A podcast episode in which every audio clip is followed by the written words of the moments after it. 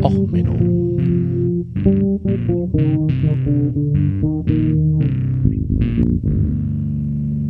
Der inkompetente Podcast über Dinge aus Militär, Technik und Computer, die so richtig in die Hose gingen.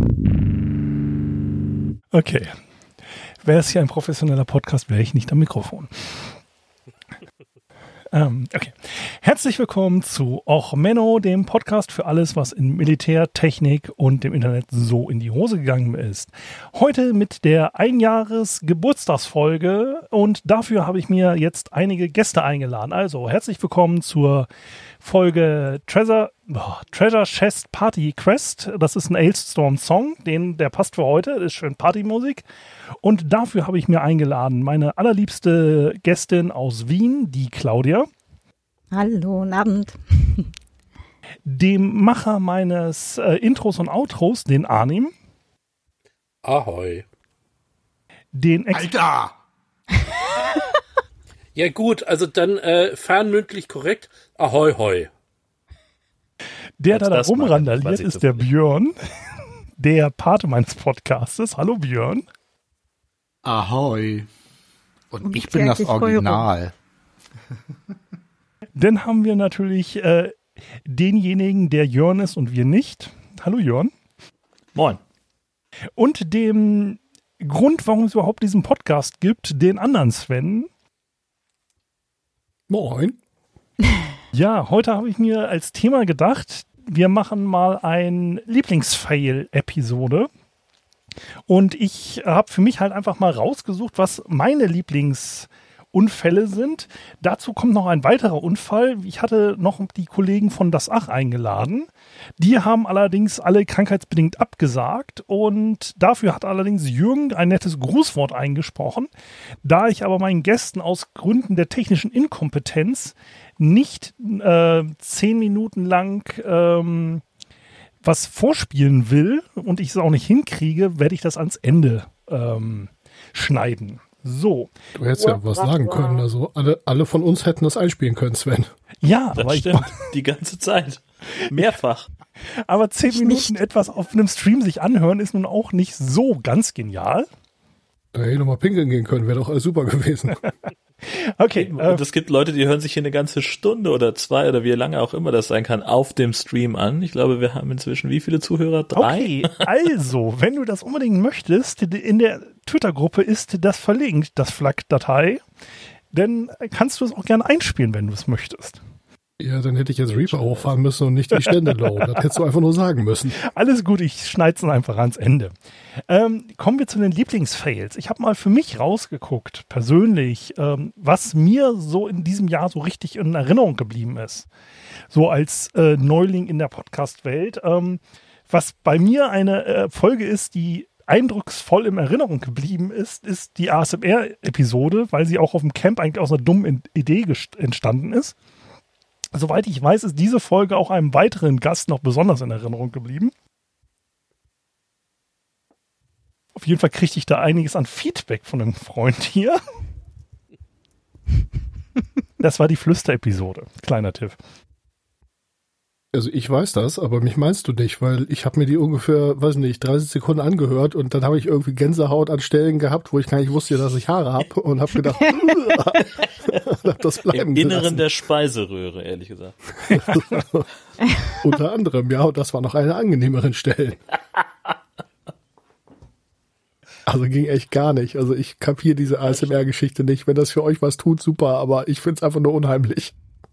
Auf jeden Fall habe ich da einiges an Feedback gekriegt, dass es die Idee, Luftschutzsirenen in eine Flüster-Episode einzubauen, irgendwie nicht unbedingt das ist, was man unter ASMR versteht. Aufgrund dieses Feedbacks wollte ich die Folge hören, was mir einfach nicht gelungen ist. Perfekte Folge. Ähm, was mir auch noch sehr in Erinnerung geblieben ist, auch aus blutenden Ohren aus anderer Richtung, ist die Sky Screech-Episode, die mit dem Manowar-Songtitel über das zu laute Flugzeug. Das ist halt eine, über die ich gerne wieder nachdenke, die mich selber, ich höre mich ja selber sehr ungern. Ich finde mich auch nicht witzig, was die meisten anscheinend auch der Meinung sind, dass ich das nicht bin. Ähm, ich komme äh, mit meiner Episode normalerweise selber nicht klar, ich kann sie mir nicht anhören, aber diese Sky Screech-Episode finde ich selber noch sehr witzig. Äh, und die Episode, die mir sehr irgendwie am Herzen noch liegt, ganz ehrlich, ist die Folge, die entstanden ist, nachdem ich beim Sendegarten war. Das war ja nach dem rechtsextremen Anschlag und dieser Rant, den ich da aufgenommen habe wegen den Rechtsextremen, ist mir nach dem Jahr immer noch ganz massiv ähm, in Erinnerung geblieben. Und danach natürlich die Folgen mit Gästen. Also der, der Podcast eigentlich aus einer doofen Idee entstanden ist, war natürlich das Camp für mich extrem toll. Und ich hab, bin auch einfach glücklich, dass ich so viele nette Leute habe kennenlernen dürfen übers Podcasten. Und dann natürlich die erste Folge mit Gästen, äh, mit Björn und Sven, danach die Folge mit Roddy und auf dem Kongress halt der Failtisch und mein persönliches Fail-Highlight natürlich die, der Auftritt mit Roddy auf der Bühne, wo ich vorher nur dachte, oh Gott, äh, hoffentlich klappt das mit den 20 Leuten, die denn im Raum sitzen. Denn hatte Jörn nur so geschüttet, ach ja, wenn es voll ist, sind da so 500 Sitze. Und ich dachte mir so, what the fuck? Ich kriege 500, nee, ich kriege doch nie voll. Und danach war der Raum auch noch voll. Und die Leute hatten auch noch qualitative Ansprüche und wollten mit mir über Elektromobilität und genaue Werte von einzelnen Autos reden nach der Veranstaltung. Ähm, ist mir sehr im Gedanken geblieben. Danach natürlich die Folge, wo ich die Jungs von Das Ach und Sven und Björn noch da hatte mit Ach Gott, sind die Statuen hässlich äh, und die U-Boote. Ähm, und natürlich jetzt noch nicht zu ähm, vergessen die Episode, die jetzt, die jetzt die Test für diese Live-Episode war, wo ich dann mit Claudia über, äh, also Bugspriet, äh, über Fails auf Schiffen geredet habe und dabei noch den Fail hatte, dass ich alles doppelt erzählt habe. Das sind so die du, Folgen. Sven Hasi, wenn du möchtest, dass wir was dazu sagen zwischendurch, dann musst du auch mal Luft holen und uns was sagen lassen, ja? Das war alles der Plan. Ich habe jetzt gerade das gesagt, was ich sagen wollte in dieser Episode und danach hatte ich nichts mehr geplant. Ich habe ja genau eine Seite Episode äh, Notizen und hatte mir nichts mehr vorgenommen für diese Episode. Gut, da hast du eine Seite Notizen mehr als ich. Ähm, also die Folgen mit mir haben mir auch besonders gut gefallen. Ähm, ansonsten die mit, die mit Roddy waren beide ziemlich spitze, definitiv. Wobei die Sky, also eigentlich mochte ich alle, die du erwähnt hast. Die waren alle lustig, das stimmt, ja. Und ja, die Geschichte von vom Congress ist natürlich echt witzig. Also äh, man vergisst irgendwie, wenn man Roddy schon ein bisschen kennt, dass er ja ein Star ist. Anders kann ich mir den vollen Saal jetzt nicht erklären. Also nichts gegen dich, aber da hätten ja irgendwie alle deine Hörer noch einen mitbringen müssen, oder? Deutlich. Ich habe mir ganz kurz eingebildet, dass es vielleicht am Thema gelegen haben könnte, aber ja, möglicherweise war es auch Roddy. Oder bei. Man weiß es nicht. Ja, gut. Also die Leute haben ja was bekommen für das Geld, das sie nicht bezahlt haben. Also war ja wirklich eine, eine spannende Folge und wobei ich muss sagen, ich fand die Luftschiff-Folge noch ein bisschen cooler. Also die Einblicke, die die da kamen, das war schon, ja, mehr Niveau, als, als du dir selber immer, immer ausstellst.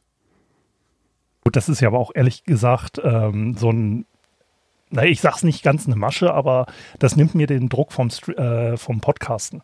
Wenn ich mir jetzt äh, vornehme, ingenieurswissenschaftlich korrekt zu sein und militärtaktisch und was weiß ich alles, was halt so im Rahmen meiner Ausbildung eigentlich möglich wäre, dann würde ich halt irgendwie gegen solche Historiker und sonst was äh, wie Zeitkapsel und so wieder doch abstinken, weil die viel besser sich vorbereiten oder die von Das Ach. Deswegen habe ich für mich einfach auch entschieden gehabt, okay, komm, das ist halt einfach äh, eine Ansage, die ich mache, dass ich mir keinerlei Mühe gebe, sozusagen, um den Spaß am Podcast nicht zu verlieren, weil den Spaß am Fotografieren habe ich mir so kaputt gemacht, indem ich halt versucht habe, äh, immer nur das Beste des Besten des Besten und ewig Photoshop und sonst was zu haben. Und da ist das halt so eine bewusste Ansage. Shit, jetzt ist es direkt wieder Deep geworden. Hier kann man jemand was Lustiges sagen? Ich mache hier so Penis. den. Wo ist der Spaß? Hat mal irgendwer schnell einen Peniswitz? Wir bräuchten kurz einen. Nee, ich hatte nur bei mir in den Folgen noch Döner aus der Dose, ähm, einen Gruselzoo im Gazastreifen, Gay Cybercrime vom Outer Space und natürlich die genialen afrikanischen Ironmans, wenn ich da nochmal so durchgegangen bin durch die alten Folgen.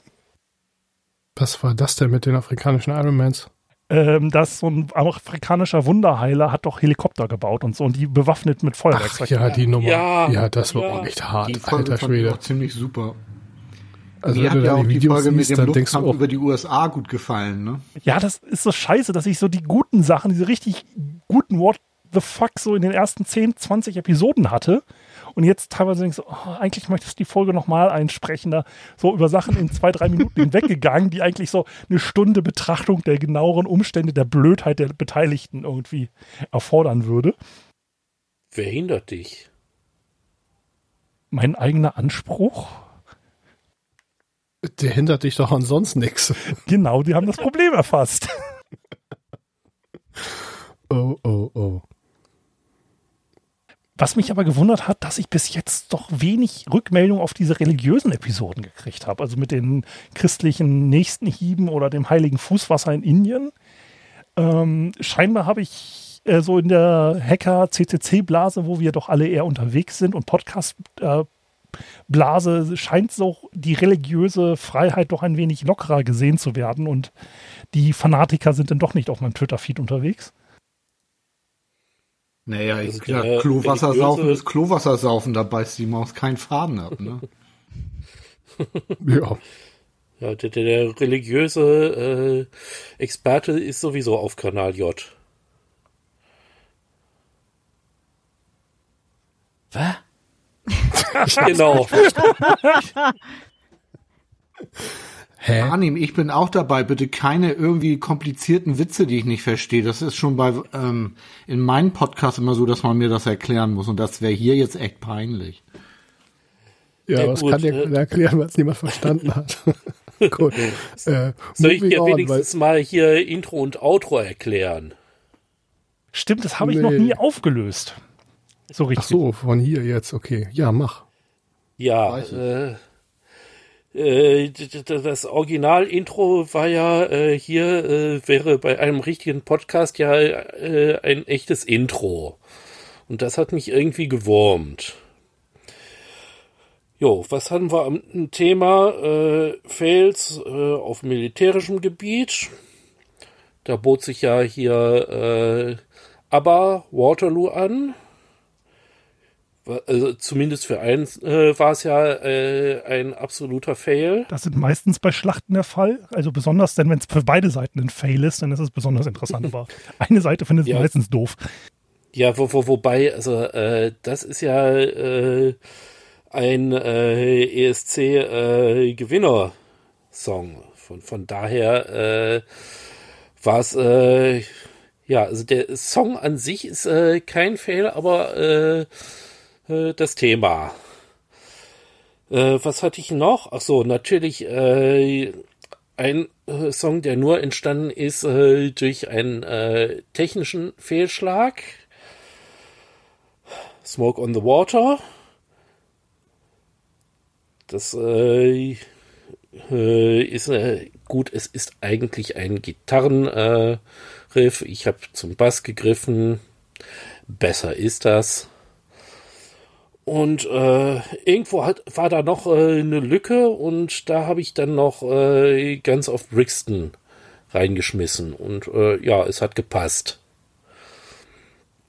Und äh, ja, dann äh, hatte ich das hier an den Sven geschickt und er sah sich gezwungen, das einzubauen und weiterzumachen. Und dann hat er irgendwann auch noch äh, gefragt, äh, kannst du eigentlich auch ein Outro? Jo, was steht äh, äh, meistens an äh, so einem großartigen Fehlschlag? Äh, ja, jede Menge Tote. Also, äh, was, was gibt's da so, so an äh, äh, Trauermärschen? äh, erste Möglichkeit ist natürlich hier Trauermarsch einer Marionette, bekannt äh, als Erkennungsmelodie von Alfred Hitchcock äh, präsentiert. Also, äh, ja, aber zu viele Spuren. Nächste Möglichkeit, hm, Beethoven, die Eroica, die ja auch äh, zu äh, Ehren äh, Napoleons äh, geschrieben wurde, dann doch nicht geschrieben und dann doch wieder, äh, egal. Und äh, der zweite Satz beginnt wirklich so, so äh, Streichquartett, äh, Trauermarsch. Ja, und das habe ich dann äh, so, so, so ein bisschen auf Bass runtergesetzt und äh, reingespielt und äh, ja, das war's. Ja, und da bin ich auch extrem dankbar für übrigens. Also es ist halt ein musikalisches äh, Nerdtum, äh, das zum Podcast passt. Das hätte ich mir selber besser nie ausdenken können. Aber ich habe auch von Musik keine Ahnung, was ja Sven bestätigen kann. Ich höre ja sowas wie Sabaton und so. Ich habe beschlossen, auf diese pro stumpfen Provokationen nicht mehr zu reagieren. Ja, wäre ja auch in diesem Podcast sonst relativ schwierig. Ähm, nee, und ähm, wie gesagt, es ist halt einfach, ich bin da relativ happy, ganz ehrlich, in diese, ich bin ja schon seit Jahren eigentlich im CCC-Umfeld unterwegs gewesen. Ich muss aber auch sagen, so diese Podcast-Blase innerhalb des CCC-Umfeldes ist halt nochmal was ganz Besonderes. Also selten so nette Menschen erlebt und so einfach, ja, eine coole Vibe. Also das ist schon, muss ich sagen, also wenn ihr nichts Besseres zu tun habt, werdet Podcaster. Äh, solange ihr nicht bei Spotify und so unterwegs seid, ist die Community echt nett. Äh, äh, wer eine Anleitung braucht, äh, hier kann, äh, könnte Ihre Werbung stehen. Genau, an dieser Stelle Schleichwerbung für äh, das Buch äh, Podcasting für Kreative, genau. Besonders empfehlenswert Kapitel 4, es passt auf eine Seite. Was habe ich in Kapitel 4 geschrieben? Um Gottes Willen. Jetzt muss ich hier tatsächlich Äh, kurz nachgucken. I, äh, Podcasten in acht einfachen Schritten. Oder waren es zehn? Keine Ja, es Ahnung, sind wer hat das tatsächlich denn hier zwölf, geschrieben? Aber es sind tatsächlich zwölf, man glaubt es In nur. wenigen einfachen Schritten. Ach ja. Genau. Aber es gibt Checklisten für jeden einzelnen davon. ja, mit Checklisten verhindert man so manches äh, Theater und Unglück. Du, die Hälfte davon hätte ich mir selber tatsächlich gewünscht, als ich angefangen habe zu podcasten. Ja, ich habe ja so einiges an Fails auch mit diesem Podcast durch. Ich glaube, das, ist, haben wir glaub ich, alle. immer die, ja, ist aber immer die allerbeste Motivation, oder? Also, wenn man dann das produziert, was man selber gerne gehabt hätte, dann weißt du auch, wovon du redest. Ja, ich habe eigentlich noch eine feministische Sonderfolge, die ich ähm, machen wollte über die ersten Flugpionierinnen und das habe ich allerdings mit der Ultraschall-Beta-Version versucht aufzunehmen. Das ist nur noch ein reiner Spaghetti-Haufen und komischen Spuren. Wenn ich irgendwann mal zu viel Zeit habe und alle Bilder der Weltreise sortiert habe, meine Steuererklärung und den Keller aufgeräumt, dann werde ich diese Folge irgendwann mal fertig machen. Ich wäre sehr dafür. An der Also jetzt so Stelle rein thematisch. Ja, stimmt. An der Stelle kann ich übrigens berichten, dass ich gerade die äh, Studio Link äh, Standalone Beta benutze. Und zwar aus dem einen einfachen Grund, dass Sebastian Reimers mich neulich ausgelacht hat, weil ich nicht die Beta hatte. Wie hast du nicht die Beta? Nee. Danke, Sebastian. Hat geklappt. Jetzt habe ich sie. Funktioniert besser. Über mich würde er auch lachen. Scheiße. Tja, tu was dagegen. Handle angemessen. Jetzt ist zu spät. Installier die. Beta, aber nicht während wir gerade podcasten, sondern vielleicht danach. Das war ein wichtiger Sicherheitshinweis. Deswegen Ja. hast du ein Podcasting-Buch geschrieben und wir nicht. Ich habe einfach alle meine Fails einmal aufgeschrieben und es als Buch verkauft, ja. Ja, also ganz ehrlich, das ist bis heute auch noch eine meiner Lieblingsepisoden, dieser Failtisch. Wobei ich, fürs nächste Mal muss ich wirklich Martin Rützler noch einladen. Also das aus dem Sendegarten, der Feldhinner da abgespielt hat mit seinem Studio-Link-Problem, war natürlich ähm, nicht zu trocken. Ja, wobei ich hatte ja äh, bei meinem Podcast auch mal äh, das absolute Studio Link Problem.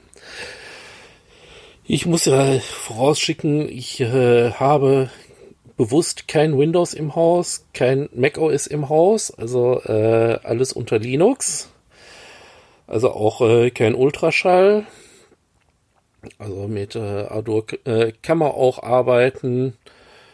Äh, und da kann man halt auch äh, das äh, äh, Plugin äh, installieren. Dachte ich. Wie üblich hier falsch gedacht. Also äh, äh, Spur angelegt, alles Mögliche, äh, Plugin gestartet, äh, Ardour crasht. Zuverlässig. Also habe ich dann äh, letztlich darauf äh, zurückgegriffen. Ich habe in Ardour äh, das Mikrofon direkt abgegriffen. Und äh, das, was äh, Studio Link so, so normalerweise so auf äh, die, die Lautsprecher gibt, auch nochmal abgegriffen in eine zweite Spur. Und damit habe ich dann gearbeitet. Das klingt wahnsinnig kompliziert. Es ist kompliziert. Woran erkennt man den Audio-Nerd? Genau, er brüllt immer Wühlmaus oder was war das? Bisamratte. Also Bisamratte, genau. Bisamratte, Bisamratte, Bisamratte. Wieso? Wir haben uns doch noch gar nicht über Mikrofone unterhalten. Ich habe auf einem dieser geheimen äh, Podcasting-Chat-Server jetzt auch einen äh, Kanal Bisamratte eingerichtet. Für mehr Ja, aber das muss man- Mikro. Ich glaube, das müssen wir uns sehr gut. Der- Der Untertitel ist gesetzt. Äh, Ich glaube, das müssen wir wenigstens ein bisschen erklären. Äh, Wir haben ja gerade dieses Corona und äh, guckt in die Geschichtsbücher, wenn ihr das in 500 Jahren hört. Und äh, in letzter Zeit haben uns haben sich dann so diverse Leute immer mal wieder irgendwie zum Quatschen äh, über irgendwelche Plattformen getroffen und äh, ja, äh, Patriarchat, ich hört ihr Trapsen, irgendwie redeten dann drei gewisse Männer irgendwie immer über Mikrofone und äh, mindestens eine der daneben sitzenden Frauen ähm, guckte dann irgendwann sehr genervt, woraufhin die anderen immer Bisamratte, Bisamratte. Schnell das Thema gewechselt, um dann ungefähr eine halbe Stunde später wieder auf Mikrofone zu kommen. Und das hat sich dann einmal reihum wiederholt. Seitdem ist das jetzt unser geheimes äh, Safe Word, wenn irgendwer anfängt, die Partnerin zu nerven durch das Gerede über Mikrofone schnell. Bisamratte. Das ist bei uns immer das mit Tante Hildegard von Loriot. Hil äh, Hildegard, sagen Sie nichts, Ah. sagen Sie nichts. Also wenn man eine Situation sieht, die so bescheuert ist, dass man eigentlich nur mit Fingern drauf zeigen soll, dann wird immer so bei uns, äh, sag mal, wie geht's eigentlich deiner Tante Hildegard? Sehr gut. Bei uns Ja, ist gut, das, also, eher- äh, das Bild hängt schief. Oh, ja.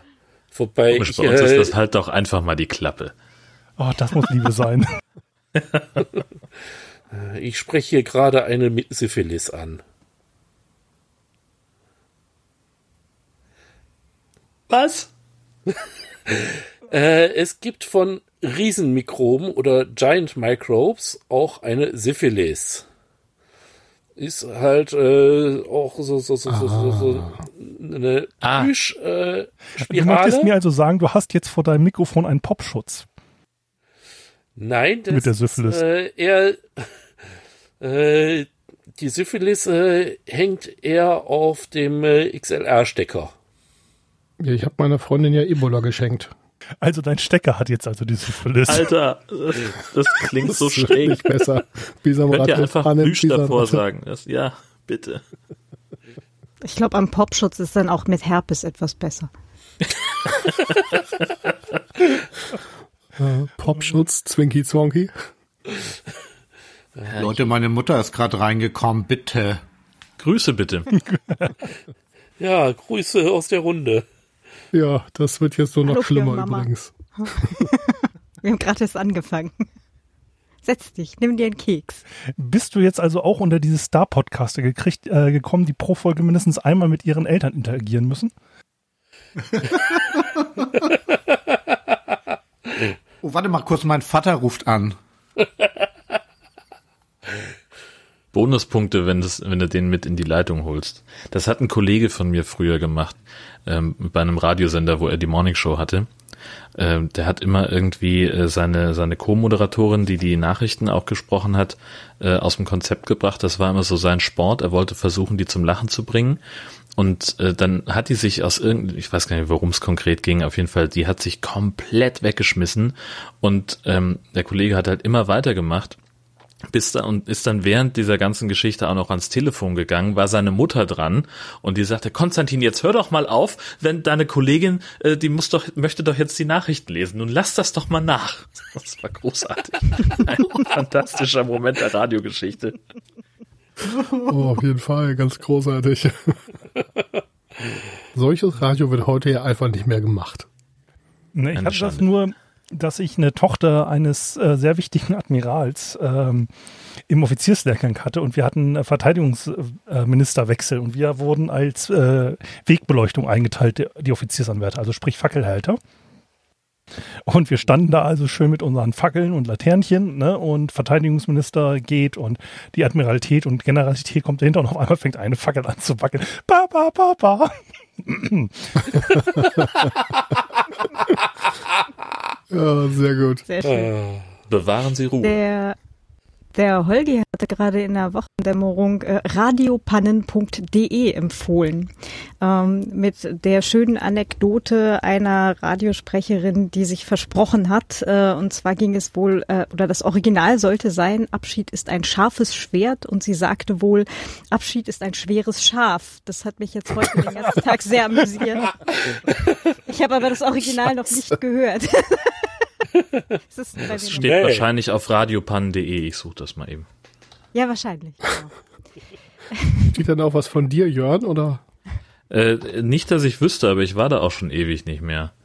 Ähm, das, aber das Schlimmste, was mir mal passiert ist, das war tatsächlich auch in einer in einer Frühsendung in einem Radiosender, wo wir ähm, noch keine äh, digitale Technik hatten. Das heißt, also die Musik kam aus einem 200er CD-Wechsler, der die Jukebox hieß, und der stand außerhalb des Studios und wurde mit einer ähm, mutmaßlich selbst programmierten Windows-Software ähm, gesteuert. Da konnte ich also die äh, CD und die Titelnummer eingeben, musste dann also irgendwie da eine Play-Taste drücken, beziehungsweise erstmal eine, eine Ladentaste und dann kriegte ich also ein Signal, ja, okay, steht zur Verfügung, dann konnte ich auf Play drücken und dann ging's los. Und dieses Ding, das hat sich halt irgendwie, das, das hat halt, ist halt 24 Stunden sieben Tage die Woche durchgelaufen, nachts automatisiert gesteuert und irgendwann hatte sich halt dieser Stellmotor so ein bisschen vertan. Der hat einfach so dieses Gerät hat offenbar die Angewohnheit, dass es äh, alle paar Monate so und so viel Mikron, keine Ahnung, äh, sich vertut. Jedenfalls stieß der dann immer gegen das Fach, wenn er versucht hat, eine CD rauszuholen. Sprich, es kam keine Musik mehr.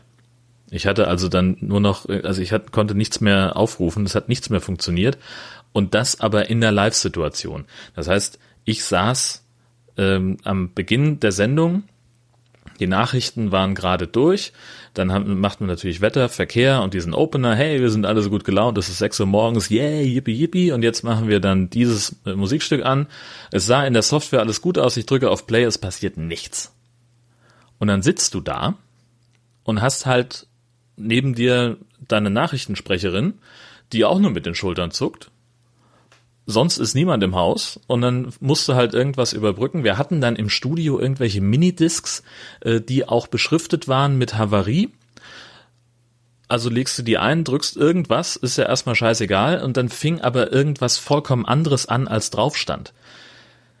Weil natürlich irgendwie sich jemand wieder nicht dran gehalten hat, die Dinger nicht zu überspielen. Und ich weiß nicht, ich saß da nicht. Wieso auch? gefühlt eine Stunde, bis dann zumindest mal jemand auf die Idee kam, aus dieser Jukebox eben ein paar CDs rauszunehmen, damit ich die dann im Studio vom CD-Player abfahren konnte. Aber der Weg dahin, der war echt steinig. Mein lieber Schwan. Ja, CDs beschriften, das ist halt I'm Walking on Sunshine singen können. Ja, ach, ich weiß gar nicht mehr, was ich da alles erzählt habe. Das ist ja auch schon tausend Jahre her. Mit diesem umgefallenen Tor, ne? Das ist ja auch so eine legendäre äh, Fußballaufnahme, wo sie halt stundenlang geredet haben, weil das Tor umgefallen war. Ja, das habe ich durch einen dummen Zufall live gesehen. Ähm, ich habe irgendwie fernsehmäßig durchgesäppt und äh, mich hatte in meinem Leben Fußball äh, immer schon recht wenig interessiert, mal phasenweise so ein bisschen mehr, aber ja, irgendwie bin ich da hängen geblieben und habe genau in dem Moment reingeschaltet, irgendwie drei Minuten bevor dieses Tor umgefallen ist. Und dann habe ich mir äh, diese ganze Torumfallgeschichte von vorne bis hinten angeguckt und das Spiel am Ende dann nicht mehr, weil das fand ich dann wieder vollständig uninteressant. Wie auch immer ich an dem Tag auf die Idee gekommen bin, äh, bei Fußball hängen zu bleiben, ja. Nee, also mit dem äh, Fails und CD-Beschriften. Ich habe neulich mal angefangen, meinen Keller aufzuräumen mit äh, Kisten, die ich so während der Bundeswehrzeit und Ausräu äh, Ausräumen meines Jugendzimmers. Ähm, ich hatte ja schon sehr früh einen CD-Brenner. Ich hatte auch irgendwann schon ein Edding. Ich hatte aber noch immer noch nicht verstanden, dass Daten einfach auf eine CD zu schreiben 20 Jahre später nicht hilfreich ist. Sehr gut. Sehr Vor allen Dingen, wenn man sich überlegt, was man so als horny äh, Jugendlicher denn überlegt, was man unbedingt sichern muss auf CDs, weil die Festplatte fragen, zu klein was sind denn das für Bilder gewesen? Bilder, das waren teilweise irgendwelche äh, Webseiten und sonst was, die gespeichert waren. Ich habe, irgendwie bin ich auf die Idee gekommen, äh, zum Beispiel einen Spiegelartikel zu äh, und sonst was zu speichern und dann immer so in 1,4 MB Blöcken, ne? So weil man ja früher noch das alles von Disketten kennt und denkst du so, hallo, ich habe jetzt irgendwie 10 Minuten damit verbracht, diese scheiß CD sauer zu machen, in das externe USB-Laufwerk zu tun, damit ich das jetzt auf mein 10 Terabyte nass ziehen kann, diese scheiß CD und dann, was ist da drauf? Und dann öffnet Das sich der also Real Player. Ja, Text, oder auch ne? einfach so 90er Jahre Techno runtergeladen in irgendwie 26 Kilobyte pro Minute oder so. Ja, damals, als man sich immer noch auf LAN-Partys getroffen hat, ähm, da äh, gefang, war dann irgendwann immer die Phase, wo man dann mal so geguckt hat, was denn so an Netzwerkfreigaben so rumschwirrt. Und da hatten dann ja alle Leute irgendwelche ähm, privaten äh, verteilten Sicherheitssicherungskopien von irgendwelchen äh, Standardwerken und so, die man dann ja auch weiter verteilen musste etc. Und äh, da hatte dann jemand einen Ordner, der hieß Fui. Und da waren wirklich, wirklich widerliche Videos drin. Also wirklich widerlich. Also selbst irgendwie, also ich will's nicht beschreiben, aber es war echt eklig. Naja, und du hast dann halt immer gesehen, wenn jemand diesen Ordner gefunden hat. Dann hast du den irgendwie vor seinem Rechner sitzen. Du plötzlich, und dann war immer nur so einmal High Five nach rechts, einmal High Five nach links. Ab dann hatten wir alle einen Frühordner. Ähm, stand ja auch drauf, da konnte ja nur eigentlich keiner irgendwie sich beschweren. Ne? Nee, ich habe ja früher ähm, in Jugendzeiten haben wir ein bisschen Geld damit verdient, dass wir Netzwerkpartys veranstaltet haben. Wir waren so die ersten, die diese Gaming-Partys veranstaltet haben, wo du dann noch mit dem CRT-Monitor unterm Arm aufgetaucht bist. Ähm, und da habe ich dann auch mal etwas Wichtiges über Elektrotechnik gelernt. Eine Reihe Laptops in einem Pfarrhaus ähm, auf die Steckdose gehen, wenn du die nach und nach anschaltest. So ein Pfarrhaus mag es aber dann nicht, wenn irgendein depperter Organisator auf die Idee kommt, sich nochmal in dem Wasserkocher eine 5-Minuten-Terrine anhauen zu wollen. Das verträgt so die durchschnittliche Verkabelung eines Pfarrhauses nicht. Anschließend 20 CRT-Monitore, die immer gleichzeitig versuchen, sich wieder anzuschalten, sorgt auch dafür, dass das nicht besser wird. Erstaunlich. Ja, düdüm. Wir waren mal auf einer LAN-Party, die war in einer alten Mühle und ähm, die obere Etage war geheizt und die mittlere, äh, naja, stand so ein Gasheizer drin, der dann irgendwann leer war. Und äh, wir wollten halt relativ ernsthaft zocken und ähm, ein paar andere auch. Und ähm, naja, von denen, die da oben saßen, das war irgendwie nix. Also die waren, also die Zieldarstellung, mehr kam da nicht, ja. Und ähm, ja, irgendwann haben wir aber so, so hart gefroren, ja, weil du konntest die Finger nicht mehr bewegen, weil es war halt im Winter und dieser Gasheizer war halt irgendwann leer. Und dann, uns war so kalt und trotzdem irgendwie, du konntest die Finger nicht mehr bewegen und trotzdem hast du die anderen immer noch abgezogen und haben irgendwie beschlossen, wir gucken jetzt mal, was das für Nasen sind. Dann sind wir nach oben gekommen. Es war bullenwarm. Die hatten da oben irgendwie drei Öfen laufen. Ja, es war richtig knallheiß, über 30 Grad, sag ich mal. Und ähm, es kreist halt echt der Eimer, ja. So die, die hatten sich einfach gnadenlos zugezogen und saßen da irgendwie mehr oder weniger noch halb wach vor ihren Rechnern. Und äh, naja, das war dann der Zeitpunkt, wo wir auch beschlossen haben, dass wir jetzt mit dem ernsthaften Gaming jetzt nicht weiter betreiben. Wir haben äh, etwas auch sehr Schönes, die habe ich auch wieder gefunden, die CD. Wir haben äh, für unsere Französischlehrerin mussten wir Sprechproben abgeben. Da mussten wir Sachen aus dem Französischbuch vorlesen. Und das haben wir aufgenommen und wie man das halt so macht, dann hat man seinen Rechner mal da mit einem Audio-Equipment, genau, auf einer Netzwerkparty. Und deswegen hast du dann so eine geile Aufnahme mit Je m'appelle Sven. Halt's Maul, du Arschloch, ich will hier was für die Schule machen. Äh, Und das haben wir dann zu dritt gemacht und haben das dann auf CD gebrannt und der Französischlehrerin gegeben. Alle bei dieser Netzwerkparty und im Hintergrund hast du halt echt die tollsten Nebengeräusche und so mit richtig shitty Gaming-Headset von paar 90. Ja, sehr gut. Und bei Wir meinem hatten ja Vater hatten wir immer ähm, in der Fahrschule eine Netzwerkparty gemacht. Ähm, das Schöne war, der, die Versorgung war sichergestellt, weil die Dönerbude war nebenan. Äh, mein Vater hat dann aber uns irgendwann verboten, äh, drei Tage lang, dreimal am Tag einen Döner da zu essen, weil er montags mal Unterricht hatte in der Bude. Oh, Was was hast du dazu, Jörn? Bitte? Ja, was sagst Ich du dazu? Verbote, Döner zu essen, ist ja unglaublich. Ja, das ist der Faschismus, ganz klar. Apropos Jörn, hast du die Folge über Döner in der Dose zum, als Überlebensration dir mal ange, die dazugehörigen Videos angeguckt? Ich hab, ich, ich brauche das gar nicht zu gucken, weil ähm, also mir reicht tatsächlich die, das, das Bild und und äh, die Rezensionen und auch die Tatsache, dass Amazon das Ding ausgelistet hat. Wenn die irgendwas nicht mehr verkaufen aufgrund von Qualitätsmängeln, dann ist es echt weit und entsprechend äh, ja reicht mir. Ein paar Dosen, die einfach nur mal so explodieren, während man sie im Regal hat, ist doch was Schönes. Naja, die einen sagen so, die anderen sagen so. Ja, ähm, wie gesagt, die Episode ist ja überschrieben mit Lieblingsfails. Also habt ihr denn noch Lieblingsfails? Einige. Ich kann mal anfangen. ähm, ich äh, mache ja ganz viele Dinge und unter anderem so Automatisierungstechnik mit äh, Robotern und Schweißen. Das heißt, äh, meistens hat irgendwer einen Roboter und der schweißt und der schweißt dann halt manchmal daneben. Das liegt daran, dass so ein Roboter immer an die gleiche Stelle fährt und die Teile ja aber nicht immer gleich sind. Das heißt, wenn man dann irgendwie so, So ein CD-Player. Richtig. Genau. Das heißt, wenn man, wenn man jetzt also, naja gut, da war es genau umgekehrt, aber also wenn man jetzt irgendwie so ein Teil hat, das besteht aus 20 Einzelteilen und der Zulieferer hat sich gedacht, Mensch, da äh, ändern wir mal, optimieren wir mal unseren Beschnitt ein bisschen, ähm, dann ist halt einfach die, die Fuge, die geschweißt werden soll, nicht mehr an der gleichen Stelle.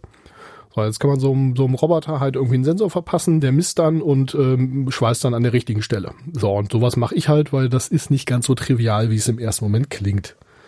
Naja, gut, und ähm, ja, äh, dann kriegt man halt immer mal wieder so ganz gute Anrufe. Unter anderem halt so, ja, irgendwie euer, euer System, das schweißt irgendwie daneben. So, ja, gut, okay. Äh, was, was misst es denn? Ja, nur Mist. Ja, okay. Per Fernwartung draufgeschaltet, geguckt, okay, da kommt wirklich nur Grütze an. Also irgendwie, es kommt irgendwas an, aber nix irgendwie wirklich Auswertbares. Ja gut, was willst du machen? Also da hingefahren zum Kunden, und ähm, ja, mit denen unterhalten und dies und das und jenes und ja, dann die, die Klappe irgendwie aufgemacht. dann war auch klar, warum. Die Halterung war abgerissen, weil da irgendwer wahrscheinlich irgendwo gegengefahren war mit. Und der Sensor hang also noch an äh, Stromversorgung und Datenkabel. Und naja, wenn ihr mal gesehen habt, wie schnell sich so ein Industrieroboter bewegt, also der Sensor kann was und die Kabel auch, weil das hielt alles noch. Aber ja, der zog den halt wie so ein, weiß ich nicht, wie so einen komischen lang, zu lange ratenden Undercut-Seitenscheitel oder so hinter sich her, der Roboter. Das war auch so. Ja gut, äh, wir berechnen euch dann die Anfahrt und ihr repariert das selber? äh, ja, okay. Hättet ihr selber drauf kommen können? Ja, hätten wir. Ja gut, okay, dann sind wir uns ja einig. In der Das Verwandtschaft hatte ich jetzt den Fall, dass äh, man zur Polizei begleitet werden musste, weil das Portemonnaie geklaut wurde, äh, also die Umhängetasche, aber beim der Polizei dann, als nach dem Ausweis gefragt wurde, das Portemonnaie wieder da war. Einmal die Taschen abgeklopft. Na gut, kann man selber drauf kommen. Ja, ja. Aber das Aber das ist ja auch, so ein ne? normaler Alltagsfail eigentlich. Also meine Frau und ich spielen ja immer das äh, beliebte äh, Wo ist denn ach da Spiel. Ähm, wenn sie irgendwie reinkommt und sagt, wo habe ich denn? Ach, hier ist es ja. Und also es ist halt immer so, sie kommt rein, sucht irgendwas und in dem Moment, wo ich dann die Tätigkeit, mit der ich gerade konzentriert beschäftigt war, unterbrochen habe und mich äh, daran darauf konzentriere, jetzt irgendwas anderes zu tun, hat sich das Problem schon von selbst erledigt. Aber wie gesagt, das ist Alltag, das ist nichts nichts Ungewöhnliches, finde ich. Das sind aber die besten Probleme, die sich von selbst erledigen. Das stimmt. Oh ja. Naja, äh, äh, es sei denn, du Die- willst äh, irgendwie äh, die, das, äh, die Wurzel des Problems äh, dauerhaft abstellen. Dann, äh, äh, wenn nichts äh, da ist, kannst du natürlich nichts finden. Ja, und Oh, da ich in ey. Kiel wohne und wir so ein gleiches Problem haben mit den Fliegerbonden, das ist halt auch so ein Problem, das sich am besten nicht von alleine löst, wenn du irgendwo drüber wohnst. Ja gut, also in Duisburg haben wir auch äh, jede Menge Bomben, die äh, so, so ab und zu plötzlich äh, im Boden liegen. Seid froh, dass ihr nicht in Göttingen wohnt. Äh, über Göttingen scheinen sie also ein paar Chargen abgeschmissen zu haben, die richtig im Arsch waren. Äh, die gehen nämlich einfach mal so hoch. Ähm, ich komme gebürtig aus der Gegend von Göttingen. Ah, okay. Rat mal, warum also ich mit dir immer schon noch mal eine Folge über Kampfmittelbeseitigung machen wollte. Das steht bei mir auch schon seit längerem auf dem Zettel. Ja, dann müssen wir irgendwann noch mal zu kommen. Also, äh, apropos äh, Fail, also ein Lieblingsfail in dem Fall ist, äh, ihr habt bestimmt schon mal von Säurezündern gehört. Ich muss eigentlich näher ans Mikrofon. Säurezünder. Dank, Es dank, gibt keine dank. Säurezünder. Es gibt keine Säurezünder. Es gibt chemische Langzeitzünder, die funktionieren mit Aceton. Säurezünder hat es noch nie gegeben und äh, ja, äh, wird aber irgendwie immer wieder aus den Artikeln, äh, die davor waren, abgeschrieben. So langsam kriegen es hin und wieder mal irgendwelche JournalistInnen hin, aber ja, es gibt keine Säurezünder. Chemische Langzeitzünder gibt's, haben aber nichts mit Säure zu tun. Chemie 5, setzen. Ich glaube, so aus ähm, jemand TM sagte doch gerade was von Polizei und Fails. Ähm, ich hatte da mal, äh, das ist viele Jahre her, ähm, ist mir tatsächlich mal eine ähm, halt die die Geldbörse gestohlen worden. Und ähm, ich habe dann auch gelernt, dass es total schlau ist, eine Handtasche so zu tragen, dass der Reißverschluss nach vorne ist und nicht nach hinten. Also dass man, wenn man an der Ampel steht, auch mitkriegt, falls einem irgendjemand äh, Zeug aus der Tasche nimmt. Jedenfalls bin ich dann halt zur Polizei hingedackelt und habe dem Menschen dann erzählt, so, ja, ähm, Geldbörse weg, ne, und fragt er, ja, was war denn da alles drin, ne, oder sonst noch irgendwas? Und erzähle ihm halt, was dann halt so alles in so einer Geldbörse drin ist, also hier äh, Ausweis und äh, Kreditkarte und Bankomatkarte und die Fahrkarte von der Bahn und äh, ähm, ja, ne, und überhaupt alles. Und äh, Bargeld habe ich halt auch keins, ne, weil war halt äh, das bisschen, was ich hatte, auch in dieser Geldbörse drin. Und er schreibt das halt alles brav auf so ein äh, Formular drauf. Ne? Und ich frage dann, nachdem er dann so fertig war mit diesem Protokollieren, also, sagen Sie mal, mh, nachdem jetzt meine Fahrkarte weg ist und ich jetzt aber irgendwie nach Hause muss, ähm, wie sieht denn das aus? Also da habe ich noch außerhalb von Wien gewohnt, also tatsächlich dann halt äh, Bahnfahrt raus.